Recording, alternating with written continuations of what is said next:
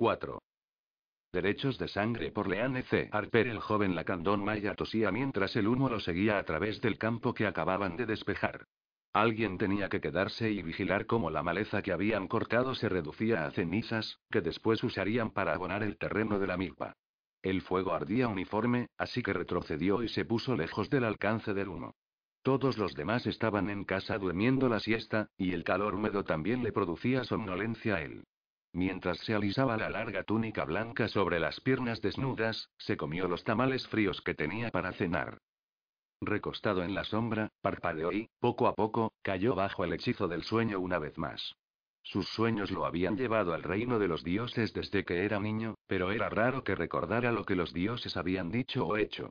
José, el anciano chamán, se enojaba mucho cuando todo lo que podía recordar eran emociones o detalles inútiles de su visión más reciente.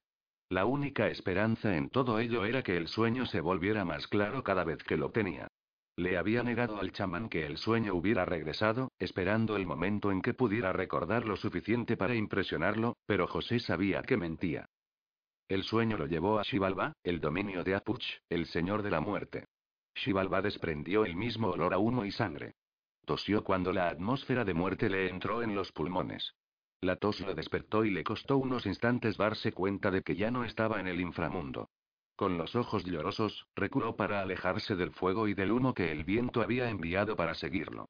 Quizá sus antepasados también estaban enfadados con él. Fijó la mirada en las llamas, que se apagaban de manera progresiva, y se acercó a la hoguera, en el centro de la milpa. Con los ojos desorbitados, se acuclilló frente al fuego y lo miró con atención. José le había dicho una y otra vez que confiara en lo que sentía y que fuera a donde su intuición lo llevara. Esta vez le obedecería, asustado pero contento de que no hubiera nadie ahí para verlo. Con ambas manos se recogió el cabello negro detrás de las orejas, se estiró para arrancar una rama corta y frondosa de entre la maleza y la colocó en el suelo, delante de él. Despacio, con leves temblores en la mano izquierda, sacó el machete de la sucia funda de cuero que descansaba a un lado. Flexionando la mano derecha, la sostuvo frente a él a la altura del pecho.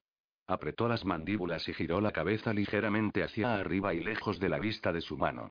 El sudor de la frente le caía en los ojos y le goteaba por su aristocrática nariz en el momento en que hacía descender el machete sobre la palma de la mano derecha.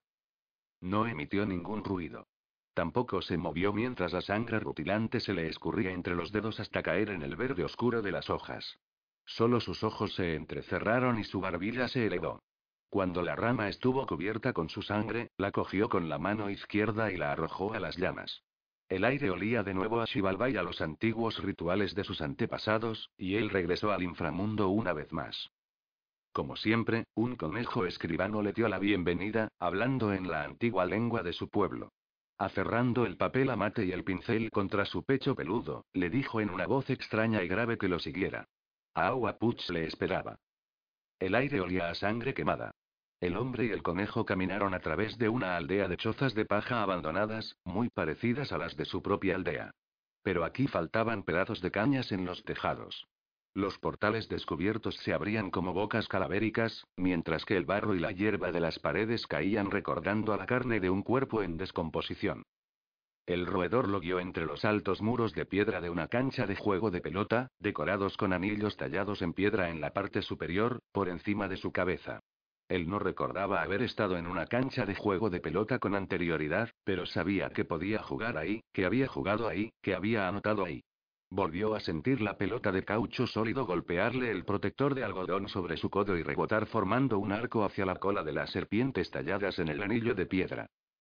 Dirigió la vista detrás de una columna, hasta que se topó con la cara del Señor de la Muerte, sentado en un tapete de junco sobre el estrado, en un extremo de la cancha de juego frente a él. Los ojos de Apuch eran dos pozos negros orientados en dirección a la franja blanca que le cruzaba el cráneo. La boca y la nariz de Au se abrían a la eternidad, y los olores de sangre y carne podrida en él eran intensos.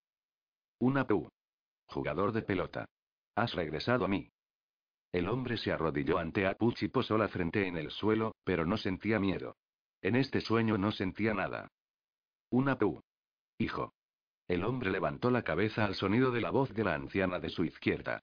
Ixchel y su aún más anciano marido, Itzamda, estaban sentados con las piernas cruzadas sobre tapetes de junco y eran atendidos por el conejo escribano. Dos enormes tortugas gemelas sostenían sus estrados, con ojos intermitentes que eran lo único que demostraba que seguían con vida. El ciclo termina, añadió la abuela. Se avecinan cambios para los Achuinik. Los blancos, las marionetas de madera, han iniciado su propia caída. Tú, una tú, hermano de Ixbalanque, eres el mensajero. Ve a caminar Juyu y reúnete con tu hermano. Encontrarás el camino, jugador de pelota. No nos olvides, jugador de pelota. La voz de Apuch era cruel y hueca, como si hablara a través de una máscara. Tu sangre es nuestra. La sangre de tus enemigos es nuestra. Por primera vez, el miedo auténtico quebró la impasibilidad de una tú. Sus manos palpitaron con dolor al ritmo de las palabras de Apuch. No obstante, a pesar del miedo se levantó de su posición arrodillada y miró el negro infinito de los ojos del Señor de la Muerte. Antes de que pudiera hablar, una pelota cuyo borde era una afilada navaja cortó el aire en dirección a él. Entonces Shivalba se desvaneció y regresó al fuego que acababa de extinguirse, mientras escuchaba al anciano dios decirle una sola palabra. Recuerda. El robusto obrero maya permaneció a la sombra de una de las tiendas de trabajo y miró cómo se separaba el último grupo de profesores y estudiantes de arqueología. Mientras caminaban hacia sus tiendas de dormir, él se replegó aún más, hacia la protección de la tienda. Su clásico perfil maya lo señalaba como un indígena de raza pura, la clase más baja en la jerarquía social de Guatemala. Pero ahí, entre los estudiantes rubios, eso lo marcaba a él como una conquista. Era poco frecuente que un estudiante del pasado pudiera dormir con el ejemplo viviente de una raza de sacerdotes reyes. El obrero, vestido con pantalones de mezclilla holgados y una camiseta sucia de la Universidad de Pensilvania, no veía ninguna razón para desalentar esa impresión. Sin embargo, se hizo a sí mismo lo menos atractivo posible, para observar su deseo y repulsión simultáneos. Caminó con cuidado por el corto pasillo entre las tiendas hasta el cobertizo de almacenamiento de láminas de metal. El indígena se aseguró una vez más de que no hubiera observadores antes de coger el candado e introducir la ganzúa en el ojo de la cerradura. Entornando los ojos contra la parpadeante luz del fuego, la abrió tras varios intentos. Por un instante, sus dientes relucieron desdeñosos en dirección a la tienda de los profesores. Deslizó el candado en uno de los bolsillos, abrió la puerta y se metió de lado en el cobertizo. A diferencia de los arqueólogos, él no necesitaba agacharse. Esperó un momento a que sus ojos se acostumbraran antes de sacar una linterna del bolsillo trasero. El extremo por donde salía la luz estaba cubierto por un trozo de tela sujeta con una goma elástica. El tenue círculo de luz recorrió el cuarto casi al azar, hasta que se detuvo sobre un estante repleto de objetos extraídos de las tumbas y los fosos excavados alrededor de la ciudad. El ladrón se movió de costado a lo largo del estrecho pasillo central, con cuidado de no tocar las vasijas, estatuas y otros objetos medio limpios de las repisas de ambos lados. El hombre menudo agarró una media docena de pequeñas vasijas y estatuas en miniatura de los anaqueles. Ninguna estaba colocada al frente de una repisa ni era de los mejores ejemplares, pero todas estaban intactas, si bien algo deterioradas por el largo tiempo que habían pasado enterradas. Las puso en un saco de algodón que se cerraba con un cordel. Mirando con desdén las filas de cerámica y jade tallados, se preguntó por qué los norteamericanos se permitían maldecir a los ladrones de tumbas del pasado cuando ellos eran tan eficientes en eso mismo. Caminó de lado de regreso por el pasillo y atrapó una vasija pintada en rojo y negro cuando su movimiento hizo que se balanceara peligrosamente cerca del borde. Sus rápidas manos recogieron una maltratada orejera de jade e hizo una pausa, pasando el haz de luz de la linterna alrededor del estrecho cuarto una vez más. Dos cosas captaron su atención. Una espina de una raya látigo y una botella de ginebra Tanqueray que se guardaba bajo llave, lejos del alcance de los trabajadores. Apretando la botella y la espina contra el pecho, escuchó con la cabeza apoyada en la puerta, atento a cualquier ruido aislado. Todo lo que oyó fue el sonido apagado de alguien haciendo el amor en una tienda de campaña cercana. Pensó que sería la pelirroja alta. Satisfecho de que nadie lo vería, se deslizó hacia afuera y repuso el candado. Esperó para abrir la ginebra hasta que hubo escalado una de las colinas más altas. Los profesores decían que todas las colinas eran templos. Había visto los dibujos de lo que se suponía que había sido ese lugar tiempo atrás, pero no creía lo que le habían mostrado plazas y altos templos con techos acolmenados, todos pintados de amarillo y rojo. En especial, no creía en los hombres altos y delgados que presidían los templos. No se le parecían ni a él ni a nadie que conociera, ni siquiera los murales pintados en algunas de las paredes de los templos. Pero los profesores decían que así eran sus ancestros. Era típico de los norteamericanos. Pero entonces eso significaba que tan solo estaba robando su herencia. Algo se le clavó en el costado cuando se agachó a abrir la botella. Sacó la espina de raya látigo del bolsillo. Una de las rubias y, no, la pelirroja le había contado lo que los antiguos reyes habían hecho. Asqueroso, le había dicho, y él había estado de acuerdo en su interior. Las mujeres norteamericanas con quienes dormía siempre le hacían muchas preguntas sobre las costumbres de sus ancestros. Como si tuviera el conocimiento de un brujo solo por ser indígena. Yankees. Aprendió más de ellas que de de su familia. Le enseñaron qué objetos eran valiosos y, lo que era más importante, lo que se notaría de inmediato si faltara. A esas alturas ya tenía una pequeña y bonita colección. Se haría rico vendiéndolas en Guatemala. La ginebra era buena. Se recostó contra un tronco de árbol bien ubicado y observó la luna. Ixchel, la anciana, era la diosa de la luna. Los dioses de los antiguos eran feos, no como la Virgen María o Jesús, ni como las imágenes de Dios que había en la iglesia donde lo habían criado. Levantó la espina de la raya látigo. Alguien la había traído hacía mucho tiempo a aquella ciudad de las tierras altas. Estaba toda tallada con diseños intrincados. Se la sujetó junto a la pierna y la midió contra su muslo. Tenían la misma longitud. Había historias sobre eso. Estiró la mano para coger la botella de ginebra pero falló y cayó de bruces hacia adelante, sin apenas poder aguantarse con la mano libre. Estaba ebrio. La luz de la luna se le reflejó en el torso sudoroso cuando se quitó la camiseta y la dobló sin demasiado cuidado hasta hacer una almohadilla. Se la puso sobre el hombro derecho. Cerró los ojos, caminó haciendo eses hacia la izquierda y los abrió de nuevo, parpadeando rápido.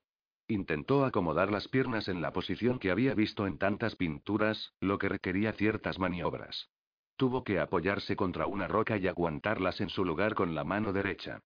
Sujetó la camiseta entre la mandíbula y el hombro levantado. Con una seguridad que contradecía su embriaguez, levantó la púa y se perforó la oreja derecha. Se quedó sin aliento y maldijo el dolor. Este le atravesó todo el cuerpo, casi cortando el efecto del alcohol, y le provocó una sensación de euforia a medida que la sangre caía fluyendo desde el lóbulo destrozado y era absorbida por la camiseta. La emoción le hizo temblar. Era mejor que la ginebra, mejor que la marihuana de los estudiantes licenciados, mejor que la cocaína que una vez le robó a un profesor. La impresión de que ya no se encontraba a solas en el templo le penetró la mente ensombrecida. Abrió los ojos, pues advirtió que hasta entonces los había cerrado. Por tan solo un instante, lo que antes había sido un templo brilló a la luz de la luna. Los rojos brillantes se debilitaban ante la luz tenue. Su esposa se acuclillaba frente a él con una cuerda de espinas que le atravesaban la lengua. Todos los presentes les rodeaban. El pesado tocado ornamental le cubría los ojos. Parpadeó. El templo era un montón de piedras cubiertas por la jungla. No había ninguna esposa luciendo joyas de jade, ni ningún grupo de personas. De nuevo vestía los sucios pantalones de mezclilla. Sacudió la cabeza con fuerza para eliminar lo que quedaba de la visión. Eso le dolió, ay, le dolió de veras. Debió de ser la ginebra y el haber escuchado a esas mujeres. Según lo que le contaron, habría echado a perder los antiguos ritos de todos modos. El poder estaba en la sangre al quemarse. La camisa se le había deslizado del hombro y estaba empapada de sangre. Lo pensó durante un momento y entonces sacó el encendedor que le había robado a uno de los profesores e intentó quemarla. Pero aún estaba demasiado húmeda y las flamas se apagaban. Así que hizo una fogata con los palos que pudo recoger del suelo. Cuando finalmente logró encender un pequeño fuego, arrojó la camiseta sobre él. La sangre al quemarse despidió humo y una peste que por poco lo hizo vomitar. Medio en broma, se sentó enfrente de las llamas e imitó la posición de piernas cruzadas que había visto en muchas vasijas, con una mano extendida hacia ellas. Volvió a sentirse muy cansado y notó que fijar la mirada en el fuego lo estaba hipnotizando. Lo poco que sabía de Xibalba lo llevó a creer que aquel era un lugar de oscuridad y llamas, como el infierno del que le habían advertido los sacerdotes cuando era niño. Mas no era así. Parecía más bien un pueblo lejano donde aún se vivía según las viejas costumbres. No había antenas de televisión, ni radios estruendosas con lo último en música rockera en Guatemala. Todo estaba en silencio. No vio a nadie mientras caminaba por el pequeño grupo de chozas. El único movimiento que captó fue el de un murciélago que salió volando de la entrada de una de las casas con techo de paja. Eran de dos aguas, como los de las habitaciones del templo. Se elevaban altos y delgados y casi acababan en punta. Sintió como si caminara a través de un mural de la pared de un templo. Todo le resultaba muy familiar. Y cayó en la cuenta de que ninguno de sus habituales sueños ebrios poesía esa claridad. Un badum, badum rítmico lo guió hasta una cancha de juego de pelota. Había tres figuras humanas sentadas en la plataforma que se hallaba en la parte superior de las paredes. Los reconoció como Apuch, Itzamna, e Ixchel.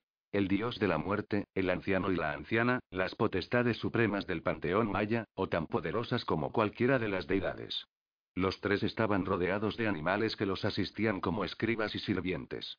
Arrastrando su mirada de regreso hacia la parte baja de los muros de piedra, en dirección a la cancha del juego de pelota, descubrió la fuente del ruido sobre la tierra apisonada. Sin dignarse a reparar en él, una criatura mitad humano, mitad jaguar intentaba en repetidas ocasiones golpear una pelota para hacerla pasar por uno de los aros de piedra labrados con todo detalle en la parte superior de los muros de la cancha. Nunca usaba las garras. En su lugar, usaba la cabeza, las caderas, los codos y las rodillas. El hombre jaguar y sus colmillos lo asustaron. Desde el inicio del sueño, fue lo primero que sintió, además de la curiosidad, preguntándose cómo podría robar esos aros de piedra. Observó cómo los músculos bajo las manchas negras se tensaban y distendían mientras analizaba por qué nada de aquello le parecía extraño en lo más mínimo. Levantó la cabeza y miró fijamente a los espectadores. Por el rabillo del ojo vio que la pelota venía hacia él. Moviéndose en patrones que resultaban tan familiares como el poblado, se apartó antes de elevar el codo por debajo de la pelota y enviarla hacia el anillo más cercano. Se arqueó a través de la meta sin tocar la piedra. Los espectadores soltaron un grito ahogado y murmuraron entre ellos. Él estaba igual de sorprendido, aunque decidió que en ese momento la discreción era la mejor opción. ¡Ey! No está mal. Les gritó en español. El señor de la muerte meneó la cabeza y miró con enojo a la pareja de ancianos. Itzamna le habló en maya puro. Aunque no había hablado aquel idioma en toda su vida, lo reconoció y lo entendió. Bienvenido a Xibalba, Ixbalanque. Eres tan buen jugador como indica tu nombre. No me llamo Ixbalanque. A partir de ahora, sí. La máscara negra de la muerte de Apuch lo miró desde arriba, llena de furia, y él se tragó su siguiente comentario. Sí, esto es un sueño y yo soy Ixbalanque. Separó las manos y asintió. Lo que vosotros digáis. Apuch desvió la mirada. Tú eres diferente, siempre lo has sabido. Ixchel le sonreía desde lo alto. Era la sonrisa de un cocodrilo, no la de una abuela. Se la devolvió y deseó despertar de inmediato. Eres un ladrón. Se preguntó cómo podría escapar de aquel sueño. Tenía en mente las partes más espantosas de los antiguos mitos. Las decapitaciones, la casa de los múltiples horrores y deberías usar tus habilidades para obtener poder. Lo haré. Tenéis razón. Tan pronto como regrese.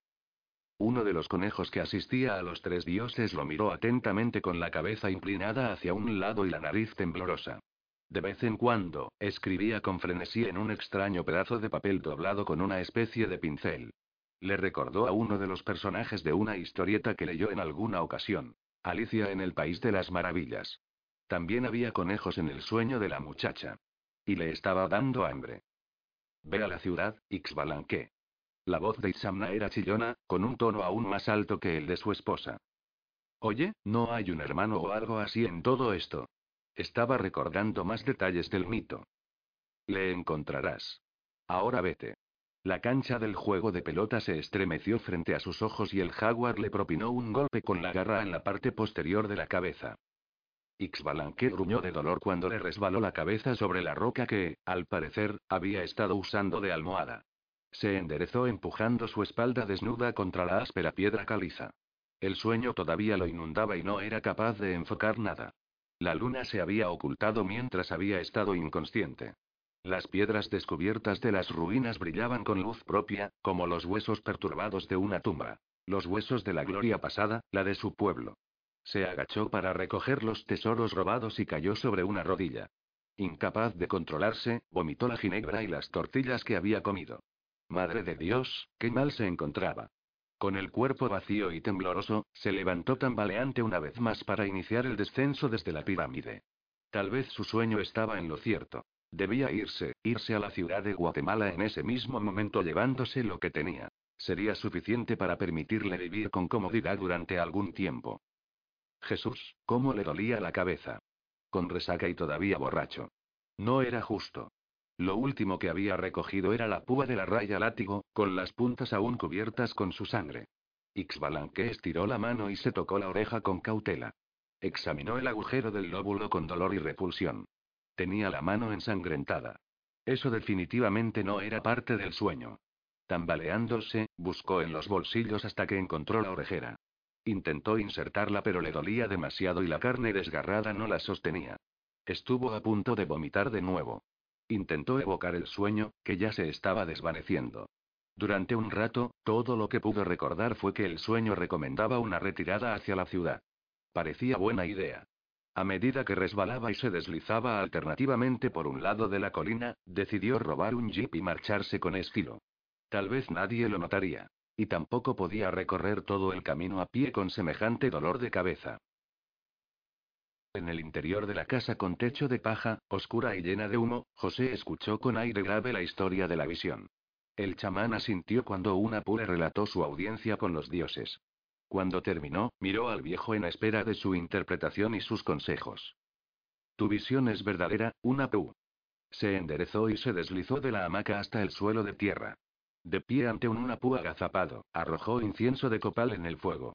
Debes hacer lo que los dioses te indican o nos traerás la desgracia a todos. ¿Pero a dónde debo ir? ¿Qué es caminar Juyú? Unapu se encogió de hombros ante la confusión. No lo entiendo. No tengo un hermano, tan solo hermanas. Y no juego al juego de pelota. ¿Por qué yo? Has sido elegido y tocado por los dioses. Ellos ven lo que nosotros no vemos. José posó una mano en el hombro del joven. Es muy peligroso cuestionarlos. Se enfadan con facilidad. Caminaljuyu es la ciudad de Guatemala. Ahí es donde debes ir. Pero primero debemos prepararte. El chamán miró más allá de él. Duerme esta noche. Mañana te marcharás. Cuando regresó a la casa del chamán por la mañana, la mayor parte del pueblo estaba ahí para formar parte del mágico suceso que había tenido lugar. Cuando los dejó, José caminó con él hasta adentrarse en la selva, llevando un paquete. Lejos de la vista del pueblo, el anciano envolvió los codos y las rodillas de una pu con la tela acoginada de algodón que había traído con él. El viejo le dijo que aquella noche había soñado que iba vestido así. También era una señal de que la visión de una pu era verdadera.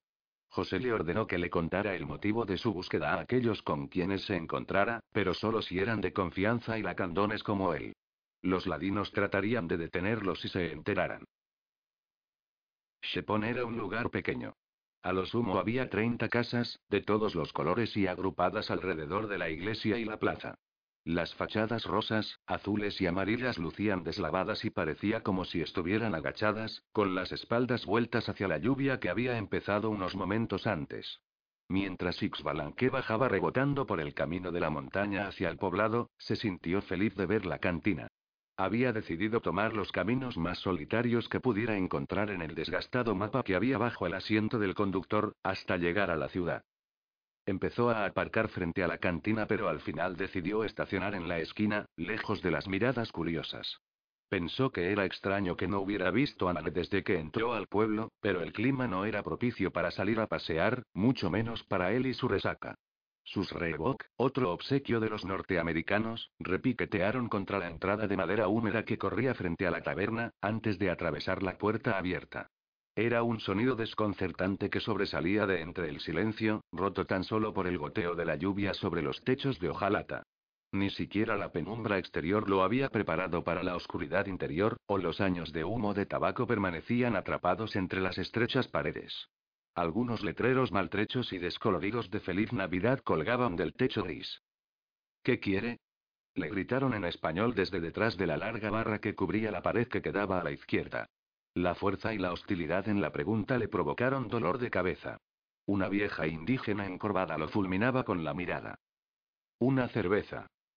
Sin preocuparse por sus preferencias, sacó una botella del refrigerador de detrás de la barra y la destapó mientras él se aproximaba. Entonces la puso sobre la madera manchada y llena de agujeros. Cuando Ixbalanque estiró la mano para cogerla, la mujer puso una pequeña mano nudosa en torno a la botella y le dedicó un ademán con la barbilla. Él sacó algunos quetzales arrugados del bolsillo y los colocó sobre la barra. Se oyó el estrépito de un trueno cercano y ambos se pusieron en tensión. Él se dio cuenta por primera vez de que la razón de que ella fuera tan hostil podría no tener nada que ver con un cliente tempranero. La anciana arrebató el dinero de la barra como si quisiera negar su miedo y se lo metió en la faja que le rodeaba el manchado huipil. ¿Qué tiene de comer? Sin duda, lo que ocurría no tenía nada que ver con él. La cerveza sabía bien, pero no era lo que necesitaba de verdad. Sopa de judías negras. La respuesta de la mujer no era una invitación, sino una afirmación, acompañada por un nuevo retumbar de truenos en la parte superior del valle. ¿Qué más? Al mirar alrededor, Ixbalanque se dio cuenta, poco a poco, de que algo iba extremadamente mal. En todas las cantinas en las que había estado a lo largo de su vida, sin importar la ubicación ni el tamaño del local, siempre había algunos viejos borrachos sentados por ahí, esperando obtener una bebida gratis. Y las mujeres, incluso tan viejas como esa, rara vez estaban a cargo de los bares. Nada. Mantuvo el rostro inmutable mientras Ixbalanque trataba de entender qué sucedía. Un nuevo retumbar de truenos se convirtió en el gruñido sordo e inconfundible que despedían los motores de los camiones. Ambas cabezas giraron hacia la puerta. Ixbalanque se alejó de la barra y buscó otra salida. No la había. Cuando se volvió de nuevo hacia la vieja, ella le daba la espalda. Entonces corrió hacia la puerta.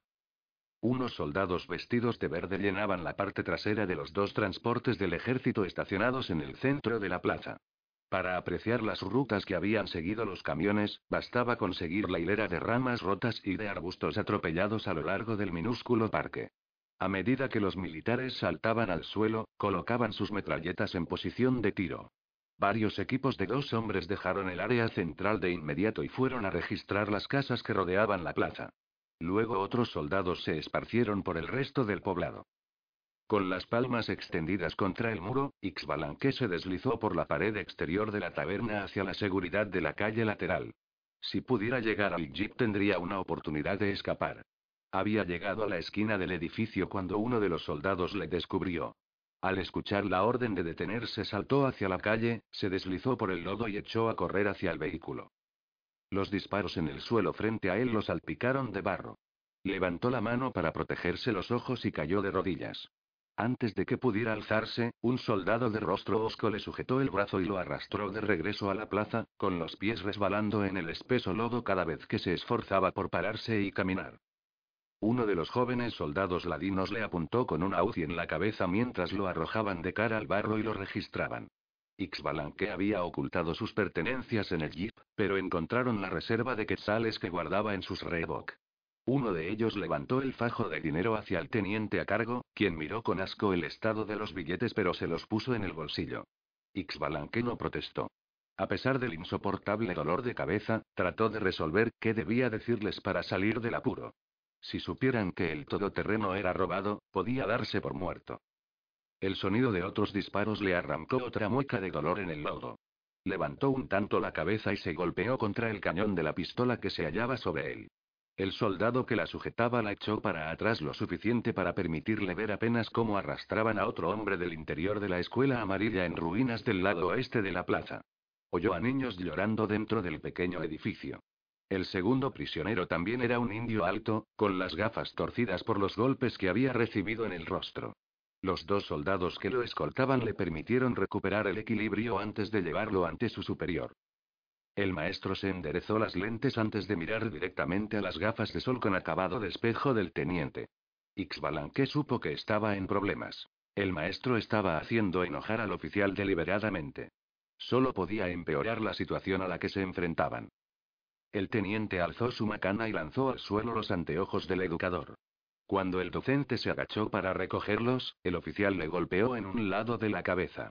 Con la sangre goteándole por la cara hasta la camisa blanca, el maestro volvió a ponerse las gafas. El cristal derecho estaba hecho añicos. Ixbalanque buscó una ruta de escape.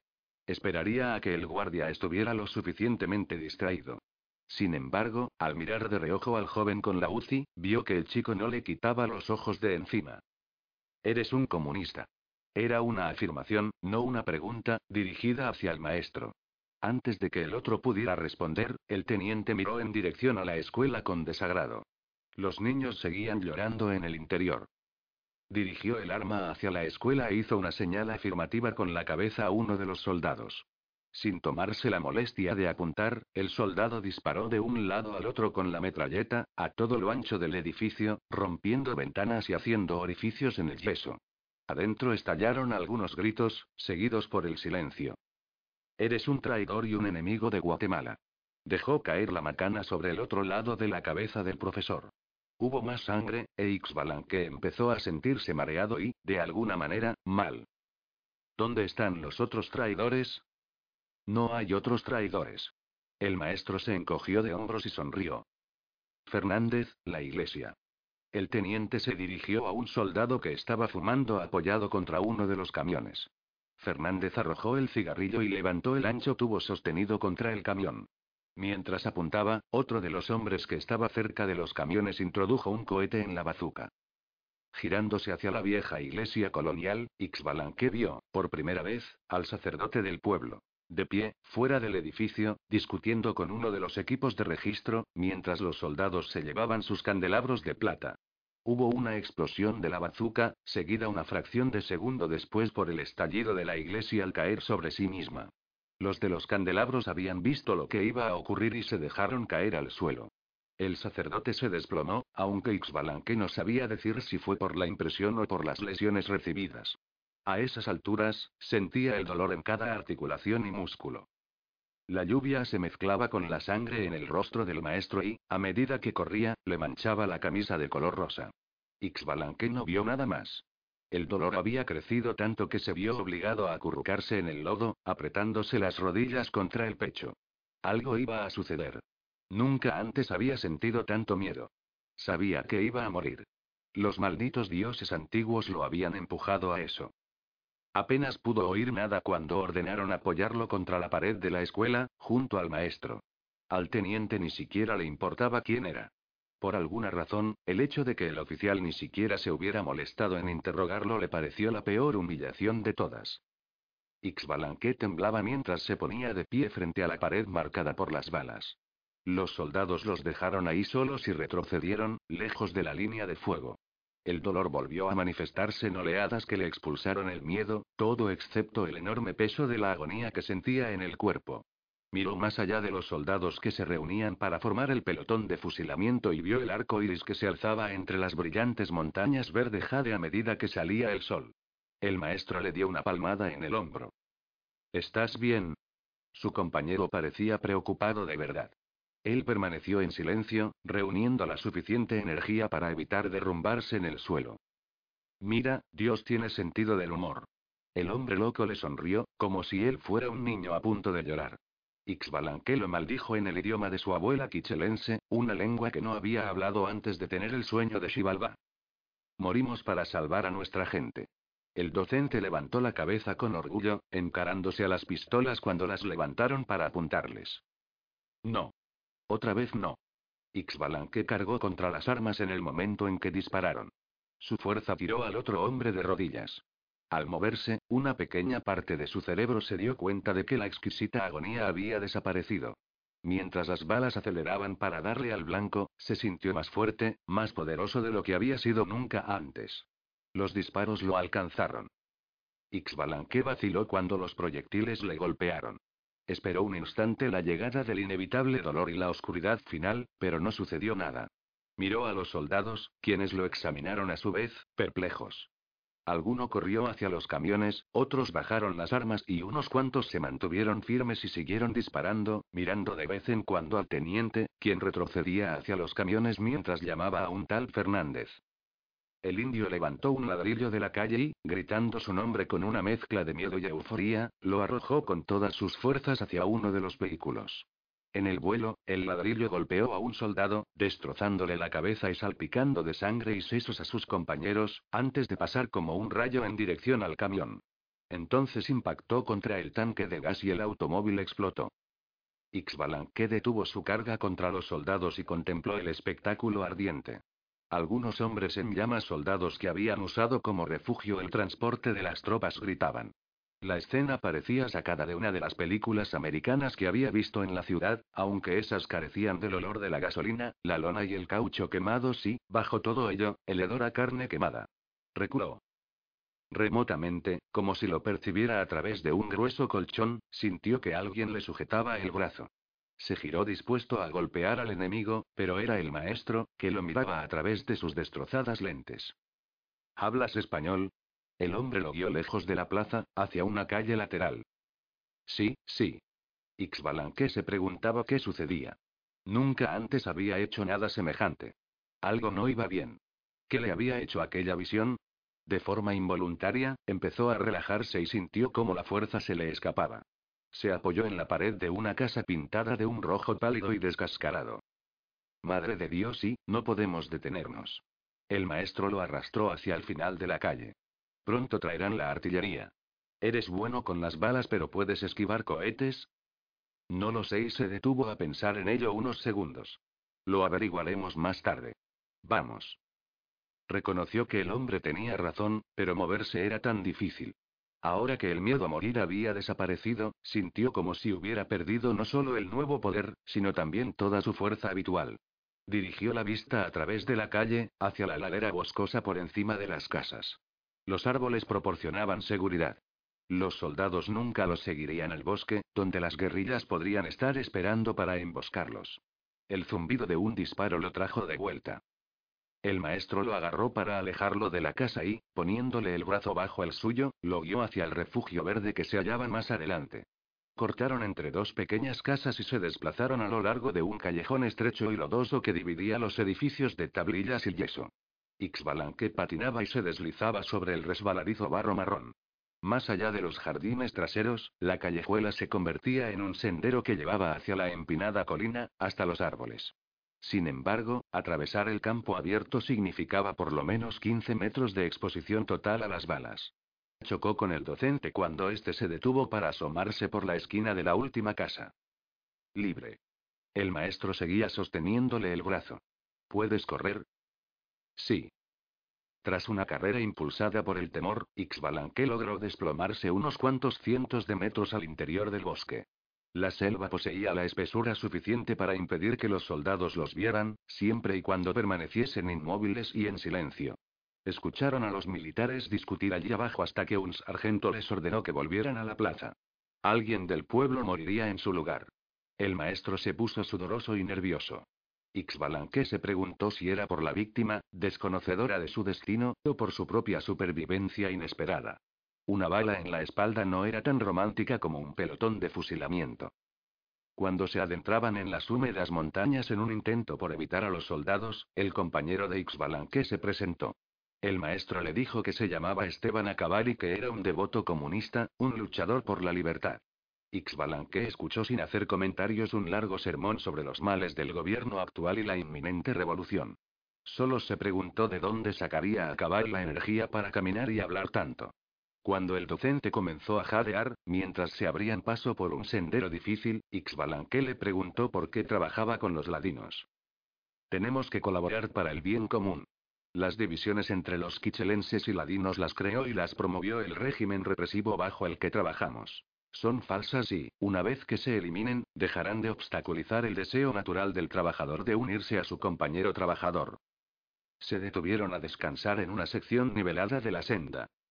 Los ladinos serán como dices, pero nada cambiará sus sentimientos o los míos. Ixbalanque meneó la cabeza. No deseo unirme a tu ejército de trabajadores. ¿Qué debo hacer para llegar a la ciudad? No puedes tomar el camino principal. Los soldados te dispararían nada más verte. Acabal observó los cortes y magulladuras que Ixbalanque se había hecho durante el ascenso. Parece que tu talento es muy selectivo. No creo que sea un talento. Se limpió un poco de la sangre seca de los pantalones de mezclilla. Tuve un sueño con los dioses. Me dieron un nombre y poderes. Antes del sueño jamás había hecho lo que he hecho en Shepon. Los norteamericanos fueron quienes te dieron tus poderes. Eres lo que llaman un as. Acabal lo examinó de cerca. Apenas conozco casos tan lejos de Estados Unidos. En realidad es una enfermedad. Un extraterrestre pelirrojo la trajo del espacio exterior, o al menos eso dicen, ya que la guerra biológica ha sido declarada ilegal. La mayoría de los infectados murieron, algunos cambiaron. Los he visto mendigando por la ciudad. Quedaron muy mal parados. Se encogió de hombros. Pero yo no soy así. Muy pocos se convierten en algo mejor de lo que eran antes. Los norteamericanos adoran a los ases. Acabal sacudió la cabeza. Es la típica explotación de las masas por parte de los medios fascistas. Tú podrías resultar muy útil en nuestra lucha. El maestro se inclinó hacia adelante. El elemento mítico, un lazo con el pasado de nuestro pueblo. Sería bueno, muy bueno para nosotros. No lo creo. Me voy a la ciudad. Disgustado, recordó el tesoro que había dejado en el jeep. Después de regresar a Shepon. Tu gente te necesita. Podrías ser un gran líder. Eso ya lo he oído antes. Tenía dudas. La oferta sonaba seductora, pero quería ser algo más que un miembro del ejército popular. Él quería hacer algo con su poder, algo que implicara dinero. Pero primero tenía que llegar a la ciudad de Guatemala. Déjame ayudarte. Acabal tenía esa intensa mirada de deseo que las estudiantes graduadas exhibían cuando querían dormir con el sacerdote rey Mayao, como una de ellas dijo, con una copia aceptable. Esa mirada, combinada con la sangre endurecida sobre su rostro, hacía que el maestro pareciera el mismo demonio. Ixbalanque reculó un par de pasos. No, gracias. Regresaré a Shepon por la mañana, recuperaré mi jeep y me marcharé. Retrocedió por el sendero. Se dirigió a cabal por encima del hombre. Gracias por tu ayuda. Espera. Está oscureciendo, nunca lograrás regresar de noche. El maestro comunista se sentó de nuevo en una roca junto al camino. Estamos lo suficientemente adentro de la selva para que, aun si llegan más soldados, no se atrevan a seguirnos. Nos quedaremos aquí esta noche y mañana a la mañana iniciaremos el camino de regreso al pueblo. No habrá peligro. Al teniente le va a llevar al menos un día entero explicar la pérdida de su camión y conseguir refuerzos. Ixbalanque se detuvo y dio media vuelta. ¿No más charlas sobre tu ejército? No, te lo prometo. Acabal sonrió y le indicó con un gesto que se sentara en otra roca. ¿Tienes algo de comer? Tengo mucha hambre. Ixbalanque jamás se había sentido tan hambriento, ni siquiera en los peores episodios de su infancia. No. Si estuviéramos en Nueva York, tú podrías ir a un restaurante llamado Aces High. Es exclusivo para personas como tú y mientras Acabal le hablaba sobre las condiciones de vida de los ases en Estados Unidos, Ixbalanque reunió algunas ramas para protegerse del suelo húmedo y se recostó sobre ellas. Se durmió mucho antes de que el docente terminara su discurso. A la mañana, antes de que amaneciera, ya bajaban de regreso por la senda. Acabal había comido algunas nueces y plantas comestibles que encontró por el camino, pero Ixbalanque seguía hambriento y adolorido. Aún así, les tomó mucho menos tiempo volver al pueblo de lo que les había llevado realizar el laborioso viaje de su vida por el sendero el día anterior.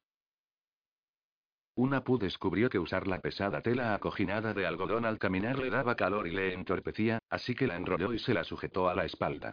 Llegó a un pequeño poblado indio apenas más grande que el suyo tras haber caminado un día y una noche sin dormir. Se detuvo y se envolvió en la tela acoginada tal y como José lo había hecho. La vestimenta de un guerrero y un jugador de pelota, pensó con orgullo, y mantuvo la cabeza en alto. La gente de ahí no era la candona y lo miraron con desconfianza por llegar con el amanecer. Un viejo salió al camino principal que corría entre las casas de techo de paja. Saludó a una pu en una lengua que era similar a la de su gente, aunque no exactamente la misma. Él se presentó al Toir mientras caminaba hacia él. El guardián del poblado le dedicó al joven un minuto entero de contemplación antes de invitarlo a su casa, la más grande a la que una pú había entrado nunca. Mientras la mayor parte de los aldeanos esperaba afuera que el guardián les dijera quién era la aparición de la mañana, los dos hombres hablaron y tomaron café.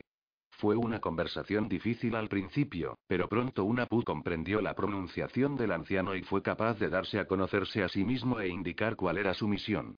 Cuando una pu terminó, el Toil se reclinó en el asiento y llamó a sus tres hijos. Ellos permanecieron de pie detrás de él, esperando mientras hablaba con una pu. Creo que eres una pu, que nos ha sido devuelto. El fin del mundo se acerca y los dioses nos han enviado mensajeros. El Toil le hizo una señal a uno de sus hijos, un enano, para que se adelantara. Chankin irá contigo. Como ves, los dioses lo tocaron y él habla con ellos directamente por nosotros. Si eres Ash, verdadero, él lo sabrá. Si no lo eres, también lo sabrá. El enano se acercó a una tú. Miró a su padre y asintió. Bol también irá contigo. El hijo más joven se sobresaltó ante la noticia y fulminó con la mirada a su padre. Le desagradan las viejas costumbres y no te creerá, pero me honra y protegerá a su hermano en el viaje. Bol, vea por tu pistola y empaqueta lo que necesites. Chankin, quiero hablar contigo, quédate. El viejo dejó su café y se levantó. Le contaré al pueblo lo de tu sueño y tu viaje. Quizá haya quien desee acompañarte.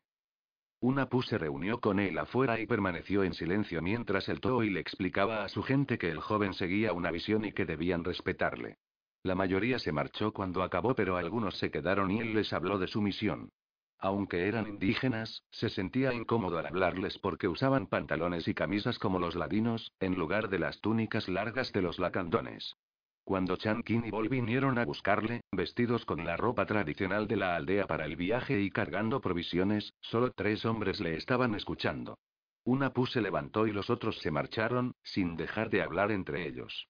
Chankin estaba tranquilo. Su rostro sereno no revelaba lo que sentía ni si era reacio a embarcarse en un viaje que sin duda le traería dolor a su cuerpo retorcido. Bol, sin embargo, no ocultaba su enojo por la orden de su padre. Una pu se preguntó si el hermano alto le dispararía sin más en la parte posterior de la cabeza a la primera oportunidad que tuviera para poder regresar a su pueblo. No importaba. No tenía opción. Debía continuar por el camino que los dioses le habían indicado. Sentía cierto recelo de que los dioses hubieran elegido para acompañarlo a unos hombres vestidos con ropas tan llamativas.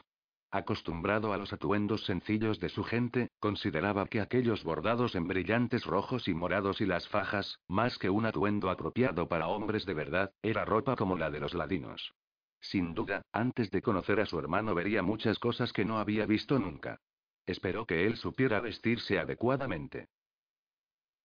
Les costó mucho menos tiempo salir de la montaña que lo que habían tardado en subir y adentrarse en ella. Unas cuantas horas de caminata, que empezaron al amanecer, les trajo de nuevo a Shepon. Esa vez el pueblo estaba a reventar de gente. Contemplar los restos del camión en la plaza donde se centraba la mayoría de la actividad hizo que Ixbalanque se sintiera orgulloso. Empezó a pensar demasiado tarde en el precio que el pueblo había pagado por su vida. Quizá esas personas no estarían tan impresionadas con él como a Cabal. El maestro lo vio más allá de las miradas airadas de algunos de los hombres del pueblo y del odio manchado de lágrimas de muchas de las mujeres. Con tanta gente y con el firme agarre de Acabal en su brazo, no tenía oportunidad alguna de huir hacia el jeep y escapar. Así pues, regresaron a la taberna, donde tenía lugar una reunión del pueblo. Su entrada causó revuelo, ya que algunos de los hombres pedían su muerte y otros lo proclamaban héroe. Ixbalanque no dijo una sola palabra. Tenía miedo de abrir la boca. Permaneció de pie con la espalda descansando contra el borde duro de madera de la barra, mientras Acabal se subía y empezaba a hablar a los grupos de hombres que circulaban abajo. Tardó varios minutos repletos de gritos e insultos mutuos en quiche y español antes de atraer la atención de todos los presentes. Estaba tan ocupado mirando a aquellos que lo observaban buscando señales de violencia que le tomó algo de tiempo comprender lo que decía a Cabal, quien de nuevo mezclaba maya y español en un discurso centrado en Ixbalanque y su misión. El maestro cogió lo que le había contado y lo relacionó con un segundo advenimiento cristiano y con el fin del mundo, tal y como habían profetizado los antiguos sacerdotes. Ixbalanque, la estrella de la mañana, era el heraldo de una nueva era en la que los indígenas recuperarían sus tierras y gobernarían su territorio como lo habían hecho siglos antes. Sería la ruina inminente de los ladinos y los norteamericanos, pero no de los mayas, quienes heredarían la tierra. Los quichelenses no debían seguir más el liderazgo de los forasteros, ya fueran socialistas, comunistas o demócratas. Tenían que seguir a su propia gente o perderse a sí mismos para siempre. Ixbalanque era la señal de todo ello, los dioses le habían dado poderes. Confundido, Ixbalanque recordó la explicación de Acabal acerca de que sus poderes eran resultado de una enfermedad. No obstante, este hijo de Dios no podía ganar solo contra los invasores fascistas, así que había sido enviado ahí para conseguir seguidores, guerreros que lucharían a su lado hasta recuperar todo lo que los ladinos y los siglos les habían robado. Cuando terminó, el maestro le subió a la barra, bajó de un salto y le dejó solo en la parte superior de la sala abarrotada. Formido, con la camiseta sucia y los pantalones de mezclilla. Volviéndose para mirarle, Acabal levantó el puño en el aire y empezó a vitorear su nombre una y otra vez. Poco a poco, y luego con creciente fervor, cada hombre en la sala siguió el ejemplo del docente, y muchos de ellos levantaron los rifles o los puños. Enfrentado con su nombre en un coro que sacudía la sala, Ixbalanque tragó saliva, nervioso, olvidando por completo el hambre que tenía. Casi deseaba que el ejército fuera su única preocupación. Aún no estaba listo para convertirse en el líder del que le habían hablado los dioses. Esto no era en absoluto como lo había imaginado. No vestía el espléndido uniforme que había diseñado en su mente, y este no era el ejército bien entrenado y dirigido que lo llevaría al poder y al palacio presidencial. Todos lo miraban con una expresión que nunca había visto antes, de adoración y confianza. Lentamente, temblando, alzó su propio puño y los saludó. Rogó en silencio a los dioses que no le permitieran echar a perder todo aquello. Aquel hombrecillo sucio, la pesadilla de los ladinos hecha realidad, sabía que él no era lo que esas personas habían visto en sus sueños. Pero también sabía que en ese momento era su única esperanza. Y, ya fuera una creación accidental de los norteamericanos o el hijo de los dioses, les juró a las deidades que reconocía mayas y europeas, Jesús, María y Samna que haría todo lo que pudiera por su gente. Entretanto, su hermano Unapu también vivía momentos difíciles. A las afueras del pueblo, mientras Unapu se quitaba la armadura de algodón, uno de los hombres con los que había hablado se les unió.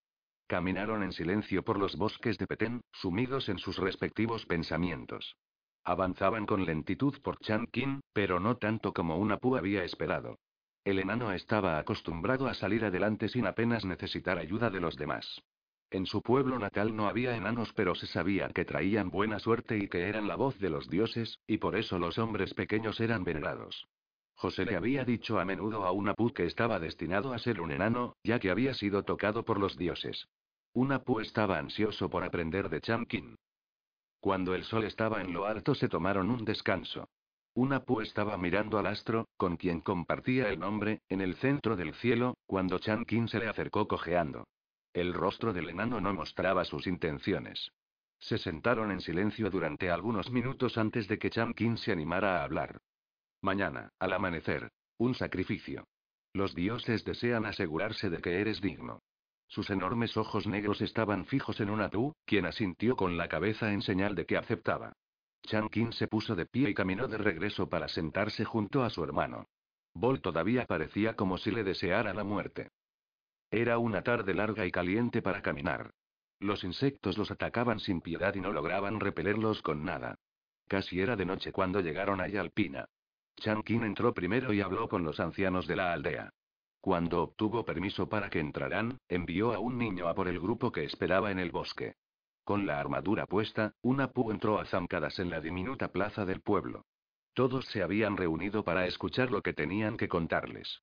Era obvio que conocían a Chankin, y su reputación reforzaba las afirmaciones de una pu. Los niños se rieron y se burlaron de su armadura de algodón y de sus piernas desnudas hasta que sus madres les hicieron callar. Sin embargo, cuando Unapu empezó a hablar de la misión, que consistía en encontrar a su hermano y unirse a él en una nueva versión de su propia cultura indígena, la gente cayó bajo el hechizo de semejante sueño. Por fin verían grandes portentos. Quince años antes una niña había nacido con las plumas brillantes de un pájaro selvático. Empujaron a la jovencita hacia adelante, hacia el centro de la multitud. Era hermosa, y las plumas que reemplazaban su cabello la hacían aún más bella. Dijo que había estado esperando que alguien llegara, y que seguramente una pu era el elegido. Él le tomó la mano y ella permaneció a su lado. Esa noche muchos de los aldeanos acudieron a la casa de los padres de la joven, donde una pu y Chankin se hospedarían, y hablaron con ellos del futuro. La joven, María, no se apartaba ni un milímetro de una pu. Cuando el último pueblerino se marchó y se acurrucaron junto al fuego, María veló su sueño. Antes del amanecer Chankin despertó a una pu y caminaron hacia el bosque, dejando a María detrás, para que pudiera prepararse para marchar. Una pu solo tenía un machete pero Chankin portaba un delgado cuchillo europeo. Le cogió el cuchillo al enano, se arrodilló y levantó sus manos frente a él, con las palmas hacia arriba. En la izquierda estaba el cuchillo. La derecha, ya recuperada del corte de machete que se hiciera tres días antes, temblaba por lo que iba a ocurrir. Sin vacilar o dudar, se clavó el cuchillo en la palma de la mano derecha, sujetándolo ahí mientras su cabeza caía hacia atrás y su cuerpo se estremecía en éxtasis. Con excepción del ensanchamiento momentáneo de sus enormes ojos, Chankin observó sin moverse al otro hombre jadeando y la sangre que le goteaba de la mano. Se despertó de su ensueño y colocó un retazo de tela de algodón hecha a mano en el suelo, justo debajo de las manos de una pu. Se colocó a su lado y acercó la cabeza hacia él, mirando dentro de los ojos abiertos y ciegos de una pu, como si intentara ver dentro de su mente. Tras varios minutos, una pu se desplomó en el suelo y el enano cogió la tela empapada de sangre. Encendió un pequeño fuego con pedernal y acero y, mientras una pu volvía en sí, arrojó la ofrenda a las llamas. Una pu se arrastró hasta ahí y ambos hombres observaron cómo el humo se elevaba hacia el cielo hasta encontrarse con el sol naciente. ¿Qué has visto? Chankin habló primero, con un rostro inmutable que no revelaba ninguna pista sobre lo que pensaba. Los dioses están satisfechos conmigo, pero tenemos que avanzar más rápido y reunir más gente. Creo y que he visto a Ixbalanque guiando un ejército popular. Una púa sintió para sí mismo y se sujetó las manos. Eso es lo que ellos desean. Esto es el inicio, pero todavía falta mucho por recorrer y mucho que hacer antes de tener éxito. Una miró en dirección a Chankin. El enano se sentó con las piernas atrofiadas extendidas frente a él y la barbilla apoyada en la mano. Por ahora, regresaremos a Yalpina a comer. Se levantó con esfuerzo. He visto algunos camiones. Tomaremos uno y, de ahora en adelante, viajaremos por los caminos. Su discusión fue interrumpida por María, quien vino corriendo hacia el claro entre jadeos. El cacique quiere hablar contigo. Un mensajero ha llegado desde otra aldea. El ejército está barriendo la zona en busca de rebeldes. Debes marcharte de inmediato. Sus plumas relucían a la luz de la mañana, mientras ella le dirigía una mirada de súplica. Él la miró y asintió. Te alcanzaré en la aldea. Prepárate para ir con nosotros. Serás una señal para los demás. Se volvió hacia Chankin y cerró los ojos, concentrado. Los árboles en el fondo del claro empezaron a transformarse en las casas de Yalpina. Parecía que el poblado corría hacia él. Lo último que vio fue la sorpresa de Chankin y a María cayendo de rodillas. Para cuando Chankin y María regresaron a Yalpina, se habían hecho arreglos para su transporte. Tuvieron tiempo de comer un desayuno rápido. Después Unapu y sus compañeros se marcharon en una vieja camioneta Ford que los llevó hacia el sur, por el recorrido que conectaba con la capital. María se les unió, al igual que media docena de hombres de Yalpina.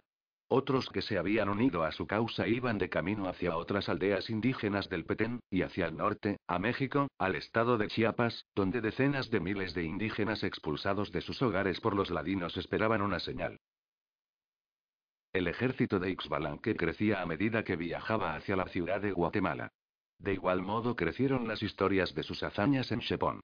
Cuando quiso que las historias cesaran, Acabal le explicó cuán importante era que su gente creyera en los fantásticos rumores. Aceptó el consejo del maestro a regañadientes. Tenía la sensación de que no hacía más que aceptar sus decisiones. No era el líder que había imaginado. Su jeep y su alijo se hallaban intactos. Él y Acabal iban al frente de la columna de vehículos, viejos y chirriantes.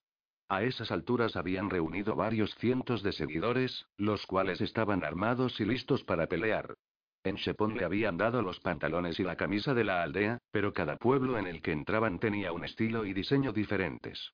Cuando le regalaban sus propias ropas y además permitían que los acompañaran sus esposos y sus hijos, se sentía obligado a usarlas. Ahora también había mujeres.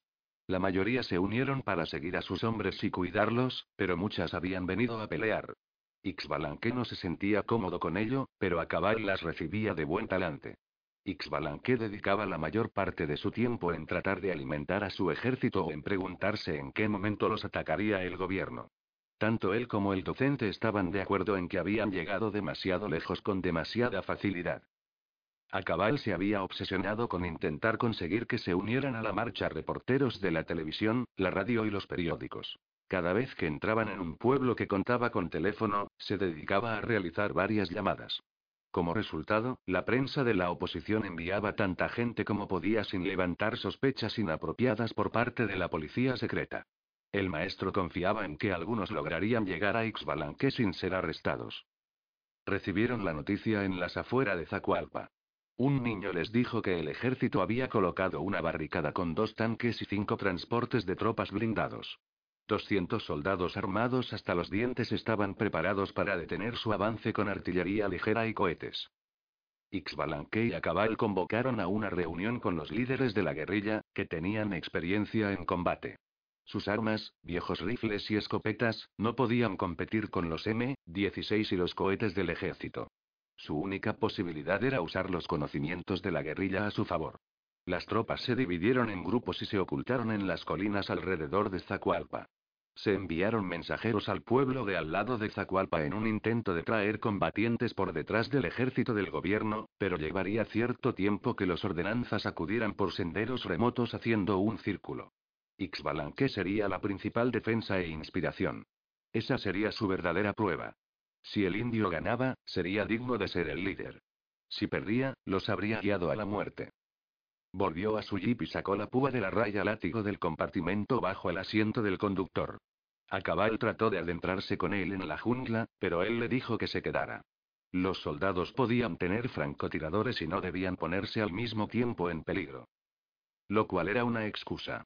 A le aterrorizaba que su poder no regresara. Necesitaba tiempo para hacer un sacrificio de nuevo, cualquier cosa que lo ayudara a centrarse en la fuerza que había tenido antes y que no había sentido desde entonces.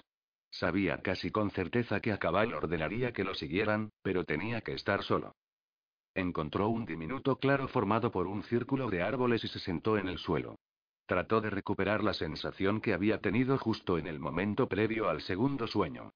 Ni siquiera lograba la manera de sacar una botella de cerveza del campamento. ¿Y si estar borracho era la clave? Tenía que serlo, era lo que los estudiantes graduados le habían explicado. O eso, o todos los que lo acompañaban estaban muertos. Había traído consigo una de las camisas blancas de algodón que le habían dado en el camino. Los intrincados diseños de la prenda estaban hechos únicamente con hilo rojo brillante. Parecía apropiada para la ocasión. La colocó sobre el suelo de tierra, entre las piernas. Su oreja había sanado muy rápidamente y había estado usando la orejera durante un par de días. ¿De dónde sacaría sangre esta vez? Repasó con la mente una lista de los sitios sagrados de su cuerpo que se usaban por tradición. Sí, eso serviría. Limpió la púa tallada con la camisa y entonces se estiró el labio inferior. Orándole a cada nombre sagrado que podía recordar, empujó la espina dorsal de la raya látigo hacia abajo a través del labio, la levantó un poco, con los pinchos rasgándole la carne, y la clavó de nuevo. Entonces se inclinó sobre la camisa y dejó que la sangre corriera por la negra espina hasta la prenda blanca, haciendo nuevos diseños a medida que fluía. Cuando ya solo caían unas pocas gotas rojas en la tela, se clavó la espina por completo en el cuerpo y luego la sacó. El nauseabundo sabor a cobre de la sangre le inundó la boca y sintió ganas de vomitar.